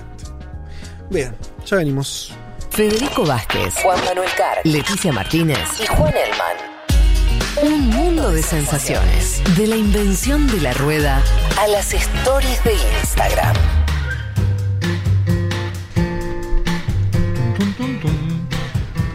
Otro que volvió, y que es parte de este equipo, es Pablito 30, musicalizador de esta emisora y a cargo de la canción del mundo, la canción que todas las semanas nos trae Pablo para... Le mando un abrazo que me hizo dos asados, a falta de uno cuando ¿Dos asados? viajamos allá a Mar Ah, qué Plata, bien. claro. No Fue hubo la foto, ¿cómo no Fue hubo a la foto carpa. en el grupo? Fue a la- fue a la- Vino a la carpa un día, eh, comimos dos asados, uno a la noche y uno al mediodía. No muy era- bien, ¿eh? Muy- es- eh, Viste cómo es Pablo, vos lo conocés muy Sí, bien. No era lunes, ningún día era Te lunes. agasaja. No era lunes. No cayó lunes por la carne. Eh, no sé, eh, por ahí metimos un lunes, pero estábamos de vacaciones, permitido. ¿Y qué O sea, tomaron? Disculpas, Paul McCartney. ¿Qué, qué- qué se tomó en el asado? No, alguna cervecita. ¿Es buen asador, Pablo? vinito. Sí, muy buen asador. ¿Variedad eh, o, o iba a una cosa? O sea, Y por ejemplo, el segundo día, costillar. Que ¿Costillar? te Ah, ofrecen bueno. costillares. Sí. ah, pero ahí como que Se la peló, jugó hizo- con todo. sí, o sea, sí. se la jugó con todo. Dijo, no puedo creer que no hayas mandado una foto. Nada, no "Ahora vimos se las mando". nada. Ahora se las mando. Yo no usé mucho el celular en las No, vacaciones. está bien. Que- Sí, está bien. Eh, costillar y después... eh, eh, mm, Ensaladas, algún vinito también bien, jugó. bien. Estuvo bien, estuvo bien. Y él tiene una playa cerquita, porque él está Sí, claro. eh, más en las afueras de Mar de una playa cerquita muy muy linda que fuimos ahí con Emi y la verdad la pasamos bien. Bueno, muy bien. Eh, nos metemos entonces en la canción del mundo que nos propone Pablo. Dice así, empieza su carta. La pandemia nos va a hacer mejores, entre comillas. La pandemia va a sacar lo mejor de nosotros. Frases que circulaban hace un año. La verdad es que estuvimos más cerca de la distopía que otra cosa. Pero vamos a decir que también hubo solidaridad o ambas cosas al mismo tiempo. Un ejemplo es lo que pasó en Manaus, dice Pablo, donde ante el colapso total la República de Venezuela donó a esa ciudad de Brasil 107 mil metros cúbicos de oxígeno, ¿se acuerdan? Es verdad. que mm, eh, bueno, fue toda una cosa medio extraña, ¿no? Bolsonaro anti, si hay, si hay un presidente antibolivariano, antimadurista, es él. Hizo dos, dos, dos mojadores a Maduro, ¿no? Porque cuando Sí. fue lo del Capitolio lanzó ese comunicado que tipo diciendo, Sí. muchacho, Qué lindo. ahí estaba desnudo en Miraflores, ¿no? Maduro. Casi que preguntó eso. quién es el presidente, ¿no? Sí. Ya, ¿quién, es, ¿Quién gobierna? Y esta de mandarle oxígeno a Manaus también, ¿no? A Sí. Bolsonaro un mensajito. Bueno, eh, solidaridad efectiva, ¿no? más allá de lo que. De cualquier cosa, digo, la verdad que en este contexto no hubo muchos países que dijeran, ¿necesitas una mano? Nadie está haciendo eso. Bueno, No, no. Eh, Venezuela lo hizo. Eh, en Manaus se dieron correrías en, en hospitales, médicos desesperados y agotados, cementerios desbordados y familiares de pacientes implorando por oxígeno o comprándolo en el mercado negro. negro perdón. Eh, frente a esa situación, entonces se dio esto del oxígeno por parte de Venezuela. Y hablando de Brasil y de aire, dice Pablo, vamos a hablar del gran Toquinho. ¿Ustedes lo conocen a Toquinho? Yo sí, por una canción. Elman no, No. Leti tampoco. Por una sola canción, que es el himno del Corinthians. Bueno, no sé si es. No, No, no, ahora, no, ahora no, vemos. no creo ahora que vemos. sea la canción esa. Eh, esta canción yo creo que igual los cuatro la van a conocer. Me parece, pero por ahí me equivoco. No podemos, dice. ah, Ahí va la canción, ¿eh? No podemos tratar a Toquinho sin entender su relación con sus pares Chico Huarque y Vinicius de Moraes. En 1969. Pasó siete meses en Italia con Huarque y participó en la grabación de un álbum en honor a Vinicius. Ahí empezó toda una, eh, una colaboración entre ellos. Hicieron 120 canciones y 25 álbumes. Dice Toquinho. La música es música siempre y siempre será. Mi generación fue muy afortunada, tuvimos mucha suerte histórica. No creo que haya una generación así, tan fuerte musicalmente. Hablas de 5, 6 nombres, 20 nombres conocidos que hacen música brasileña hasta hoy. No veo la unión musical que tuvimos nosotros, no veo hoy, dice Toquinho. Ahora tienen una ponderación internacional increíble. Y si con respecto a su repertorio recuerda lo siguiente. Me dicen que llevo compuestas, esta anécdota es muy buena, escúchenla. Compuestas 500 canciones. Es muy prolífico el tipo. Pero he olvidado muchas, claro, hiciste 500, te Sí, puedes olvidar alguna. Imposible recordar. Hace poco una seguidora se me acercó para darme las gracias por no sé qué canción. Yo le contesté muy educado. Disculpe, señorita, pero esa no la compuse yo. Se quedó tan atónita que al volver a casa busqué en internet y era mía la canción. No. ¡No! ¿Cómo? No, tan fuerte que no, que no la reconozcas. No, negarla. Negarla. Y la mina, pobre se haber quedado como diciendo, pero este chabón. Ah, y después buscando como. Claro. Sí, la, tipo, este chabón, la grite vos. Eh, hasta ahora todo bien con Toqueño, ¿no? Todo bien. Pero Pablo, Me parece que en lo político últimamente tuvo- Bueno, Sí, Pablo sí. buscó, buscó sí, y tuvo- dice. Respecto a su país, decía en, 19 en- en 2018, o sea, hace 2, 3 años. Brasil tenía que pasar por todo lo que está pasando. ¡Ay, no! Para limpiar alguna cosa tienes que ensuciarte las manos. Y Mm. quiero que Brasil esté en las manos ahora de personas que son incorruptibles. Mm. No veo a Sergio Moro corrupto. Mucho menos a Jair Bolsonaro. No, salí de ahí, Toquiño. Eso es seguridad total de no corrupción. ¿Qué, qué le ¿Qué pasó? dirá ahora, no? Pero en 2020 Le cambió su discurso. No. Ah, Y como Lenín Moreno. Sí. No soy Bolsonaro ni Lula. Odio la política. Ah, Pero bueno, así la gente también, ¿no? ¿Qué sé yo? Eh, no debe ser el único brasilero así en- en- en- co- entre el bolsonarismo y la antipolítica. ¿Cuántos hay? Eh, termina Pablo diciendo, corriéndonos de la política, vamos a escuchar una canción inmortal para Latinoamérica. Hablamos de una canción que salió en el año 1983. No sé si la recuerdo, se llama Acuarela. Es un clásico. A mí me la enseñaron en la escuela primaria. Ah. Y ahora viendo los años me di cuenta que había salido hace poquito. Acuarela. Toquinho. Numa folha qualquer eu desenho um sol amarelo. E com cinco ou seis retas é fácil fazer um castelo. Com o lápis em torno da mão e me dou uma luva. E se faço chover com dois riscos, tem um guarda-chuva. Se um pinguinho de tinta cai num pedacinho azul do papel, num instante imagino uma linda gaivota voar no céu. Vai voando, contornando a imensa curva, norte-sul, vou com ela, viajando Havaí, Pequim ou Istambul. Pinto um barco a vela, branco navegando, é tanto céu e mar num beijo azul. Entre as nuvens vem surgindo um lindo avião. rosa e Un mundo de sensaciones. Federico Vázquez, Juan Manuel Carg, Leticia Martínez y Juan Elman. Un programa sobre política internacional que no cree en teorías conspirativas. Bueno, casi.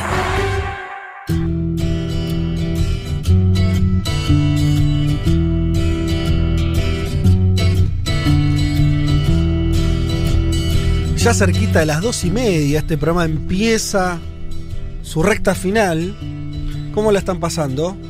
Mil puntos. Mil puntos, ¿no? Estamos contentos, Muy estamos bien. bien. Sí, y acá. re contentos de estar los cuatro. Leti tiene Ya las estoy- estoy tazas. como la canción. Me llevo las tazas de Futurock, no puedo creer que nunca me Juan enteré. Elman tiene un libro. No. A mí me llegó uno, quiero agradecer un.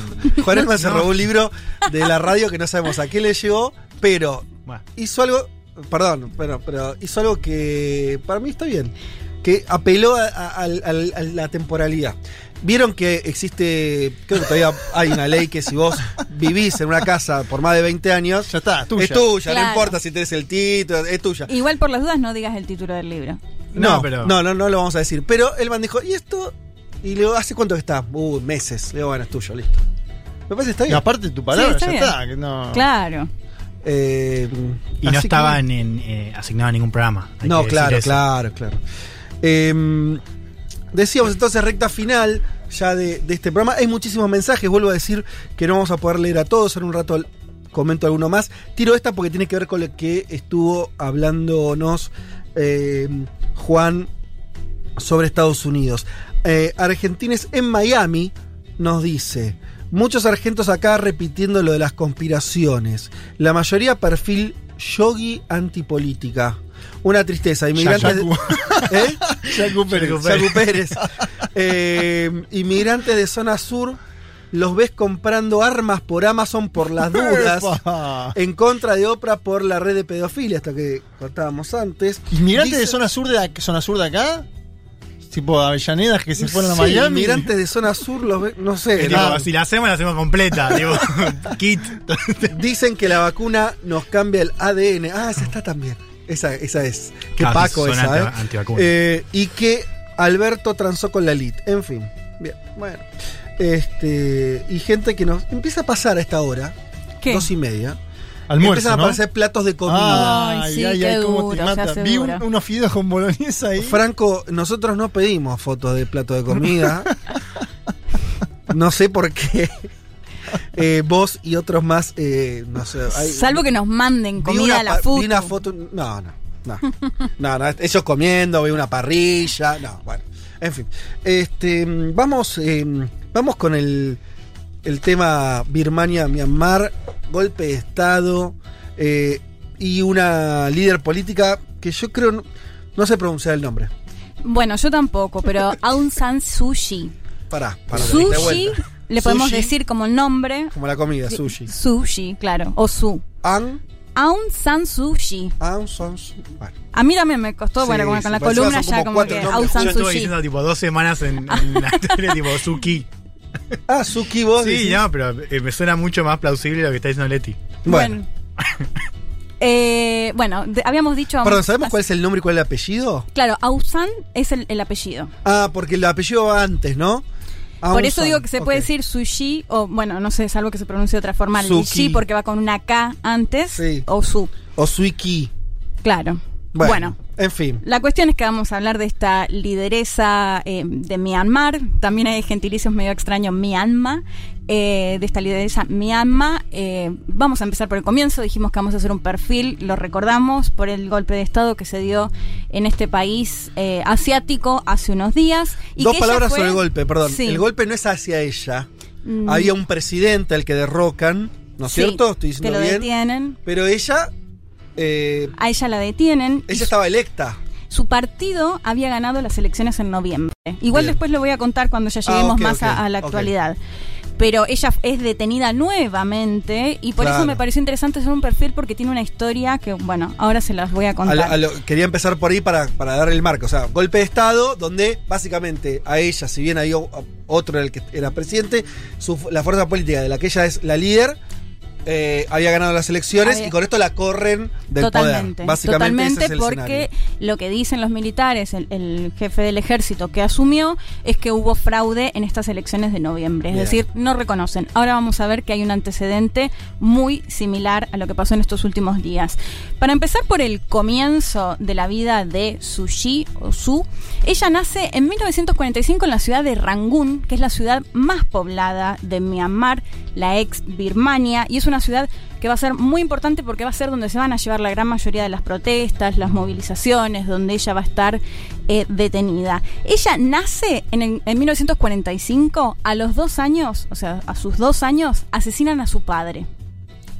¿Quién era su padre? Un general que había tenido, bueno, había tenido mucho protagonismo en, eh, sobre todo en el movimiento estudiantil que se oponía o que estaba a favor de la independencia de eh, Myanmar, de lo que es actualmente Reino Unido, de los británicos.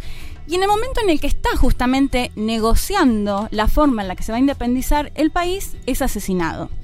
Esto, por supuesto, tiene una repercusión muy fuerte en lo personal, pero también va a marcar su destino de alguna manera político por ser hija de este general tan importante. Myanmar se termina independizando en 1948 de los británicos, que como les decía, en todo este contexto.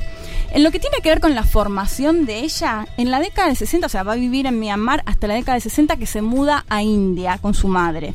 Y esto es bien importante porque de India y de la filosofía, si quiere- se quiere más de Gandhi, es de Sí. donde toma este mensaje de no violencia, ¿no? De estas protestas, de estas movilizaciones, sin ejercer eh, violencia.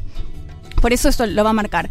En lo que tiene que ver con la formación, estudió política, filosofía, diversas ramas, y esto lo va a terminar haciendo en la Universidad de Oxford, en el Reino Unido, que es clave porque es donde conoce a quien va a ser su marido y para mí un protagonista también, por supuesto, en la historia de ella.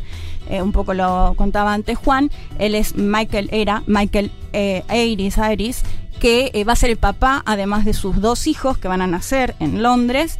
Historiador, muy comprometido también con la causa, o si se quiere, con países asiáticos, con los movimientos independentistas. De hecho, una historia él también muy particular porque nació en Cuba, hijo y nietos de diplomáticos, o sea, toda una historia, pero bueno, después va, a hacer su carrera en el Reino Unido, en Londres.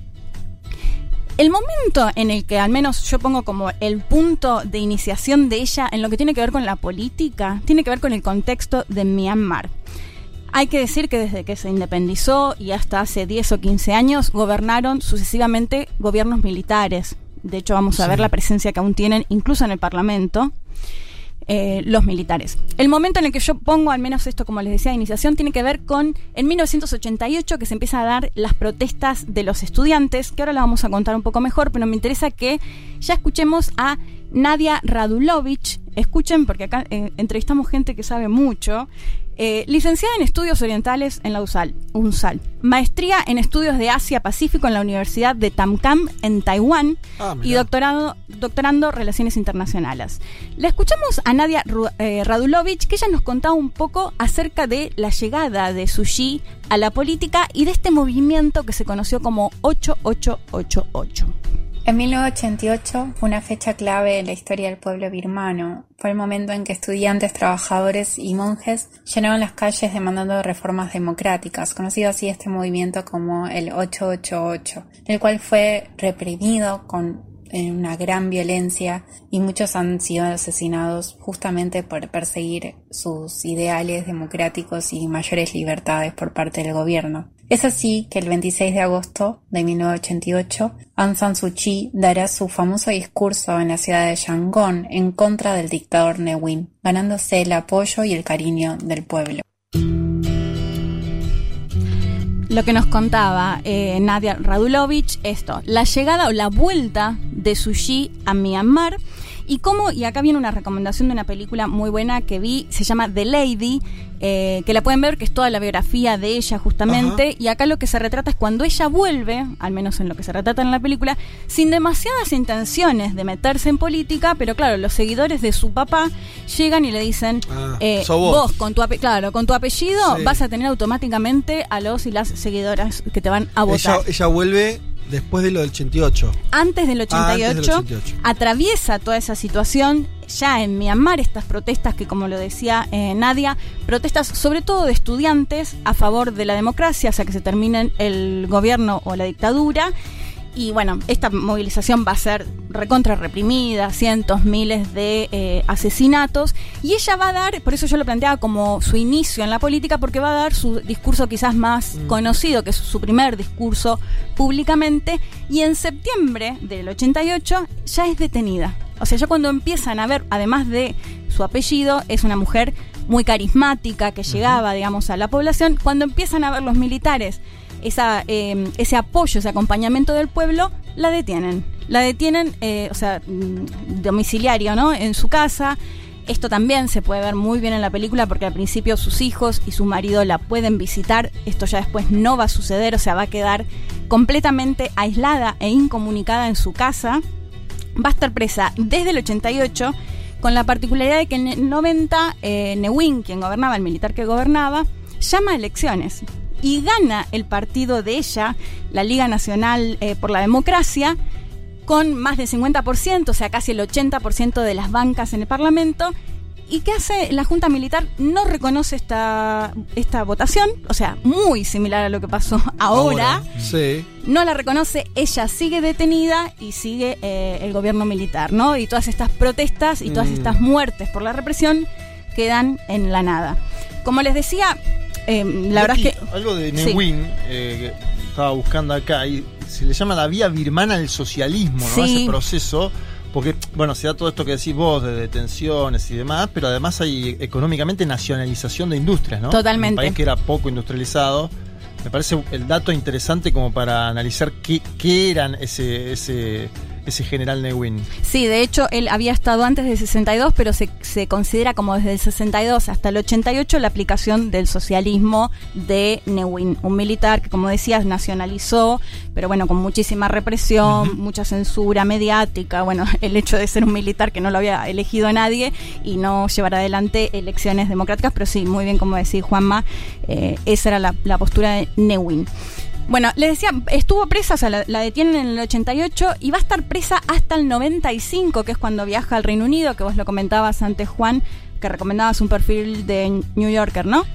De ella. eh, va a estar presa en el 95, va a viajar al Reino Unido, se va a encontrar con su marido, que lo comentábamos antes, vuelve en el 95 y en todo ese momento se da una situación que esto se puede ver también muy bien en la, poli- en la película porque él se enferma de cáncer y se da toda esta situación en la que además no podían ni siquiera casi hablar por teléfono. Ella para hablar por teléfono cuando no estaba detenida tenía que ir a la embajada británica en Myanmar para poder comunicarse con él. Bueno, toda una situación que al menos se plantea como qué hacer. Ella se plantea qué hago. Viajo al Reino Unido a ver a mi compañero que está enfermo, que posiblemente se muere, y corro el riesgo de no poder volver, porque obviamente lo que quería la Junta Claro, Militar, de hecho en un momento le ofrecen como... Que se fuera. Claro, ellos, si- le, ellos le dicen. Claro, o sea, si te querés ir andá, andate. pero bueno, después, digamos, est- está muy claro entrar. que no le van a dejar volver, volver. Y bueno, y ese es un momento igual duro, ¿no? Porque qué decisión, o sea, ¿qué priorizás? Ir a ver a- a- además a los hijos también, a quienes no veía cuando estaba Mm. detenida, ¿no? O seguís con esta lucha. Bueno, ahí me parece muy importante esto que les planteaba antes de la postura también de su marido, de una cuestión en la que él en teoría le plantea como, bueno, luchamos toda la vida por esto, no lo vas a dejar ahora. Ella decide entonces quedarse en Myanmar y él muere finalmente en el 99 sin verla.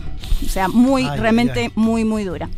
Bueno, muere este marido, ella en el 99, en el 2000 vuelve a ser detenida, o sea, pasa mm, prácticamente 15 años detenida en su casa, incomunicada, sea, les decía que es realmente muy duro. Bueno, esta va a ser más o menos eh, la situación hasta el 2007, que es otra fecha clave para Myanmar. Y la volvemos a escuchar a Nadia Radulovich y ahora les cuento bien qué fue lo que pasó en lo que se conoció como la Revolución Azafrán.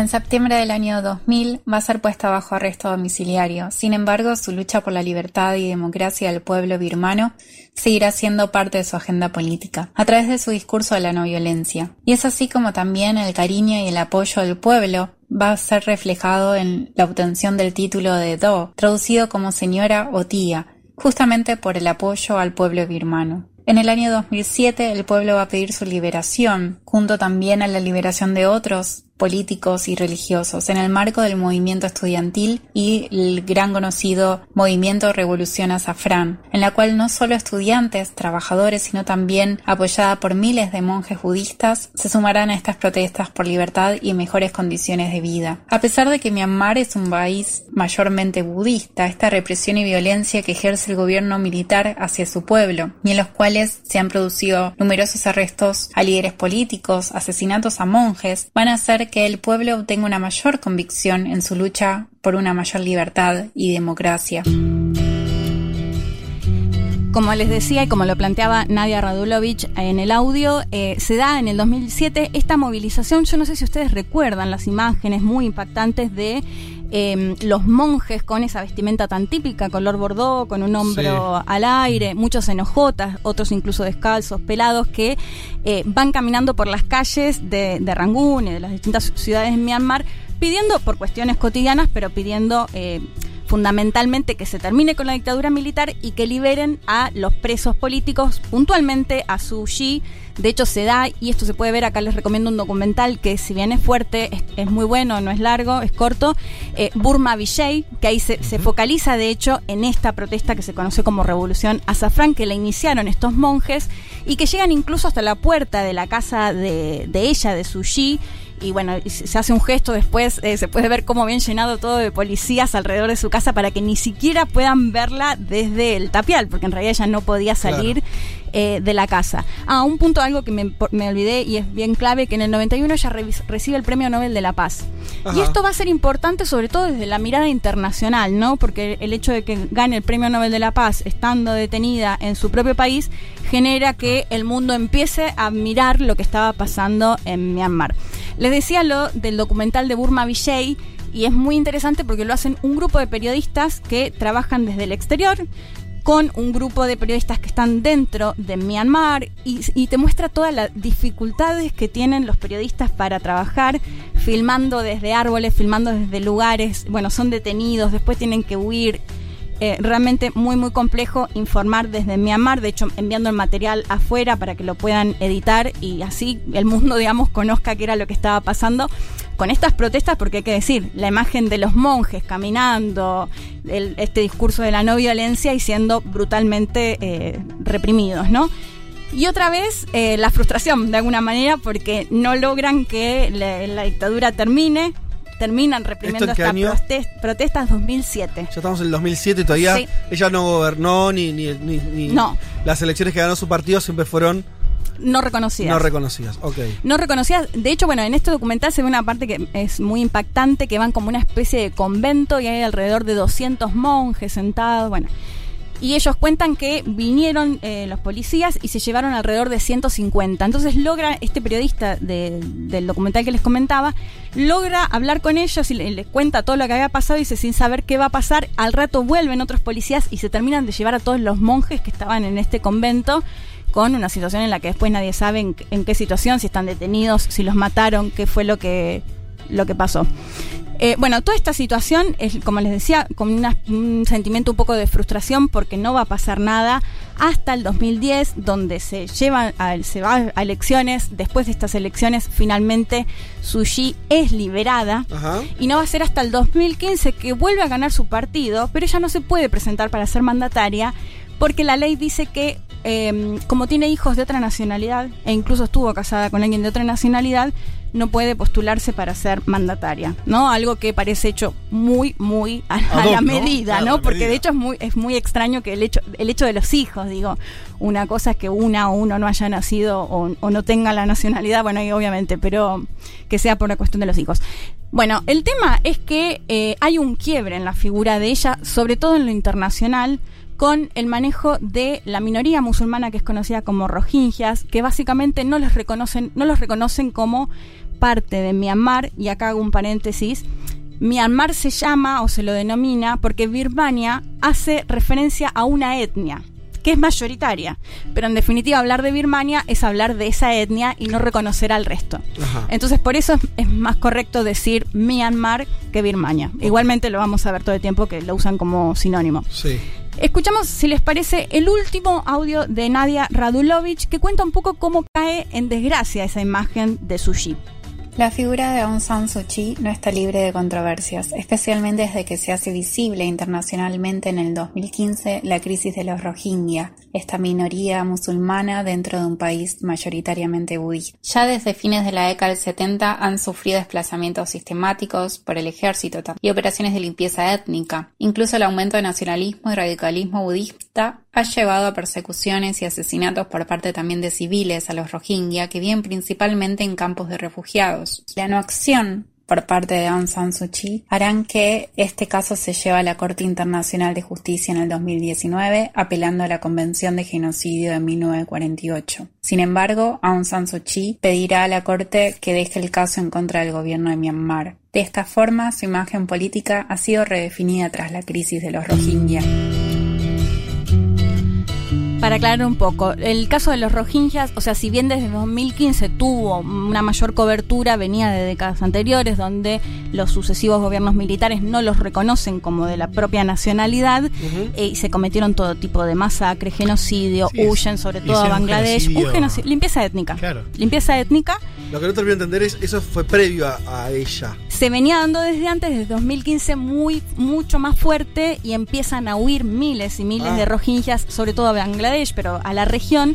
Y ella, eh, si bien no había podido asumir, sí asumió como mandatario un muy Sí, cercano a él y ella empieza a figurar como la líder entre las sombras o la mandataria que está Ajá. en las sombras. De hecho, el cargo que va a tener finalmente es consejera de Estado, entre otros cargos, y es considerada que es la que está eh, detrás. ¿Qué hace cuando se va a la corte? Ella pide que, pide que no se avance esa denuncia por genocidio en contra del gobierno de Myanmar y por supuesto eso está muy mal visto porque está visto como cómplice en definitiva de estas masacres que se cometen, masacres, violaciones, eh, todo tipo de, de- de cuestiones de, como que se enmarcan en la limpieza étnica. Sí, decimos. No, no, eso estoy. Ah. digo, y, y que va a caer, bueno, en desgracia su imagen, pero acá un punto que me pareció muy clave. Va a caer en desgracia su imagen internacional. De hecho, hay incluso otras premios Nobel de la Paz y otros premios Nobel de la Paz que empiezan a pedir que le quiten el premio, le quitan otros premios internacionales, pero esto no es lo que va a pasar a nivel nacional. O sea, a nivel nacional se va a elecciones en el 2020, en noviembre de 2020, y vuelve a ganar su partido. Y algo que hay que decir es que en el Parlamento de Myanmar un cuarto de las bancas está destinada a los militares. Independientemente de, de- de Del la resultado. elección, claro, ya tienen como automáticamente Chile tenía un eso lugar. eh, hace unos años. Y bueno, en Myanmar Pinochet siguió hasta que 2000, Claro. do- hasta cuando murió. Sí, sí, sí. Y lo, lo siguen eh, teniendo. Por eso digo, no es novedoso el peso en un país donde en toda su corta vida, desde su independencia, han gobernado sucesivos gobiernos militares. Y vemos que se repite en este 2021 nuevamente lo que ya había pasado en 1990 y ella es nuevamente detenida. Me quedo con algunas imágenes. Por ejemplo, eh, monjes protestando. Monjes budistas protestando. Mo- Qué eh, ganas de ver esa película. ¿eh? Budistas, budistas eh, atacando musulmanes. Sí. También. Imágenes extrañas. O sea, Sí. es un país raro. Un país que. Pero, pero está bueno romper un poco con esos Obvio. prejuicios también, ¿no? Uno dice, bueno, budista, todo bien. No. Vos sabés que nuestro operador estuvo de viaje, esto lo supe hace un poquito. Estoy de- por, por esa, por el sudeste asiático hace no tanto. ¿Conociste Birmania? En marzo del año pasado, nuestro En- operador en que está acá pandemia. estuvo en Myanmar. Llévale el micrófono. De- decime una, una imagen. Tirame una imagen de Myanmar. Uy, qué difícil. Dice. Bueno, tendremos que hacerlo. pas- ¿Qué pasa con los monjes? No importa. Ah, se prenden fuego. Hacen quilombo. Son como. Monjes kamikazes. Claro, no, sí, no es. No es la imagen solamente de que están mirando el horizonte en paz, como. No, no. Están ahí. eh, No hacen yoga en la playa. No hacen yoga en la playa como. Iba a decir lo mismo. Un día nuestro operador se va a sumar a la mesa Sí. eh, porque eh, recorrió todos esos países eh, con mucha intensidad durante años. Y por ahí lo ponemos a escribir un libro como periodista. Está, está leyendo periodista justamente. Bueno, Fede, no- déjame, perdón, recordar Sí. porque sé que después le van a pedir. La película se llama The Lady y el documental Burma Vijay. bueno, espectacular como siempre. Ya venimos. Algo huele a podrido en Dinamarca. Bueno, en todo el primer mundo. Federico Vázquez, Juan Manuel Carg, Leticia Martínez y Juan Elman. Un mundo de sensaciones.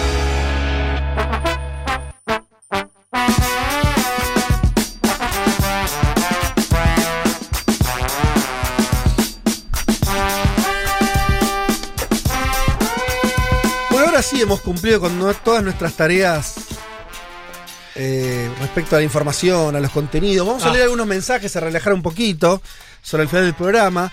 Agustina dice, hay una película, no sé si es la que nombraste, Leti, o no, ver. hay una película que se llama Amor, Honor y Gloria sobre Myanmar. No, es otra. No, Bueno, es otra. Ahí dejamos la recomendación. Y dice si se trata particularmente de la figura de ella, no, No, no, debe ser eh, algo que ahí- toca.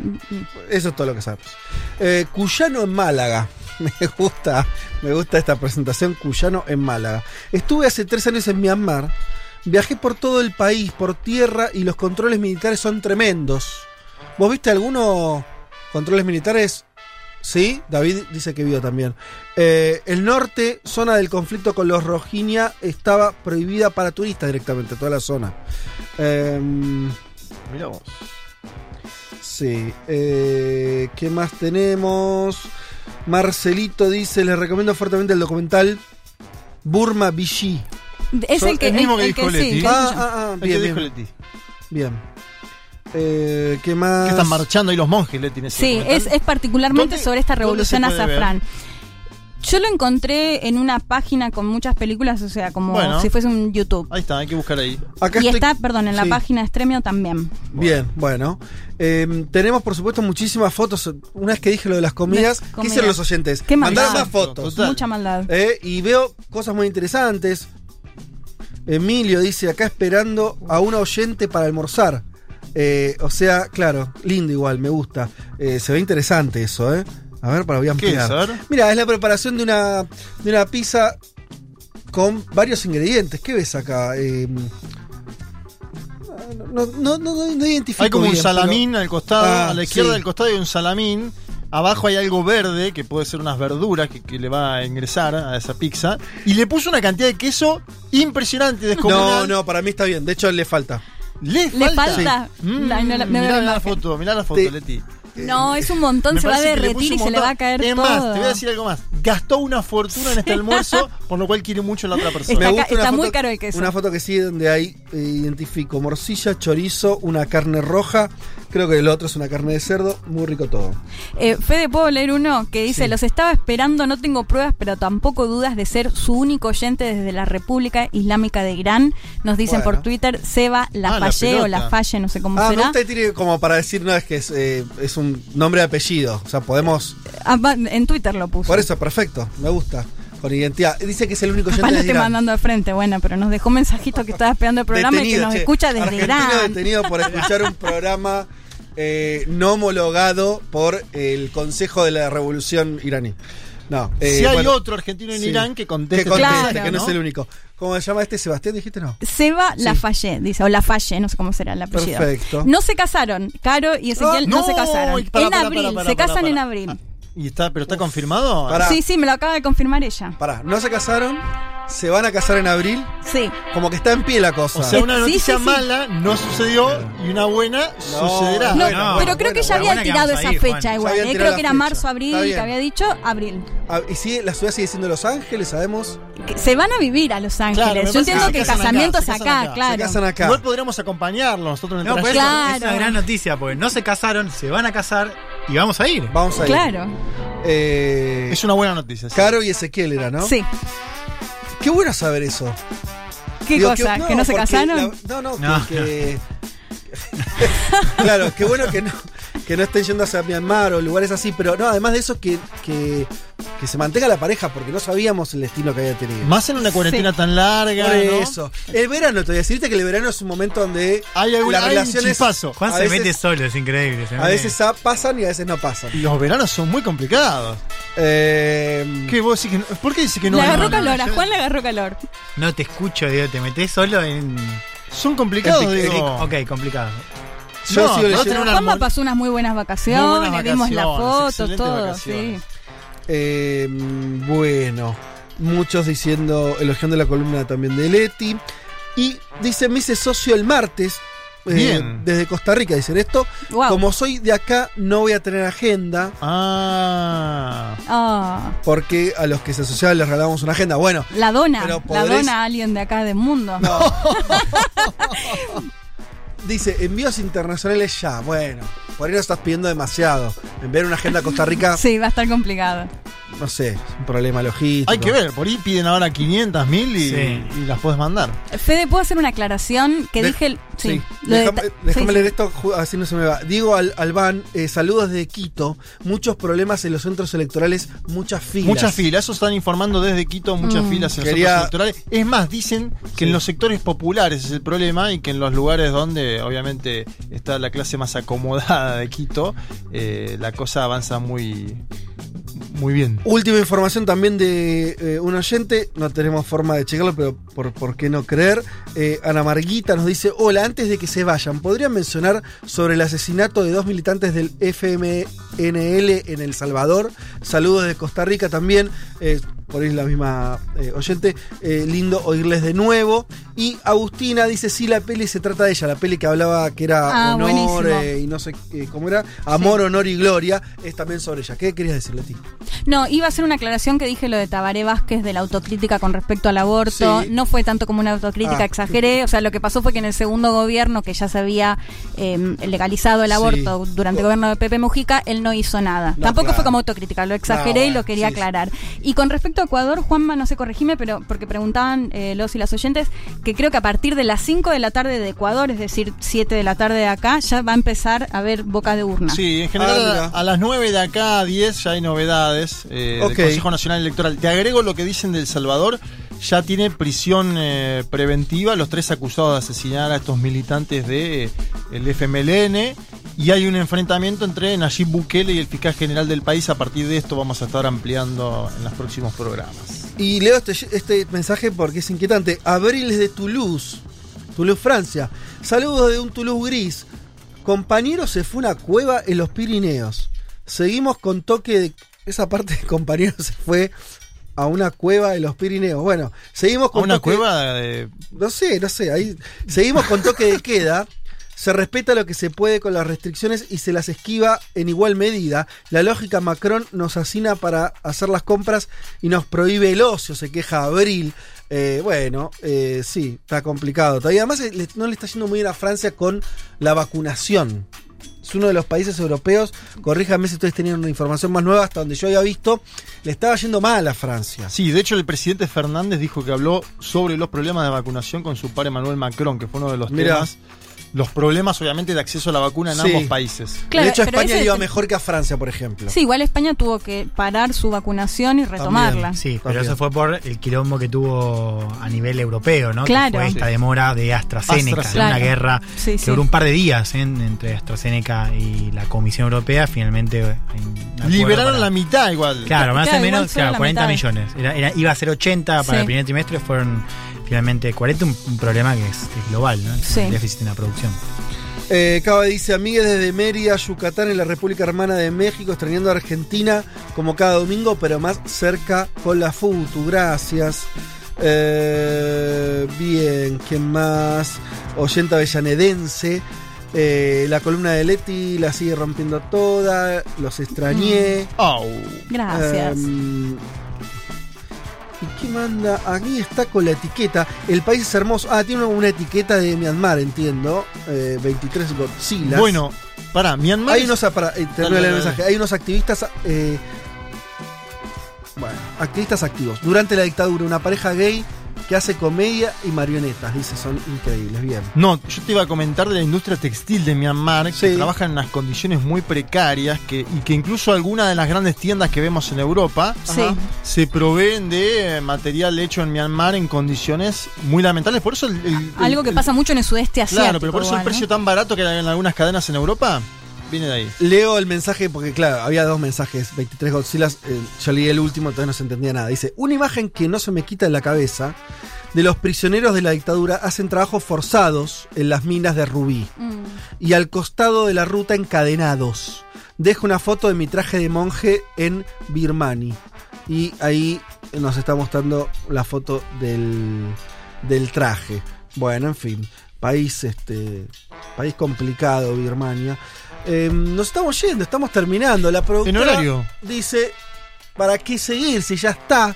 Son las 14 y 58, casi 59 y estamos como, como ingleses terminando este programa, Sí. con una redondez, con, ¿no? Como ordenados, contentos, felices, con muchos mensajes. Así que vamos a agradecer a los oyentes que estuvieron del otro lado en el primer programa, casi que no hubo que llamarlos, ahí estaban esperando. Nosotros estamos acá haciendo nuestro trabajo y, y muy contentos de que estén recibiendo todo esto eh, y que estén del otro lado.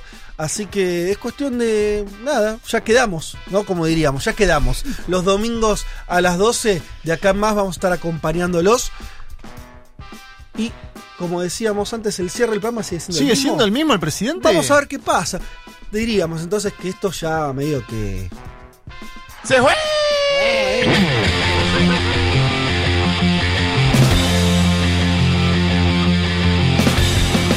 Eh, señoras y señores, eh, muchas tardes y buenas gracias.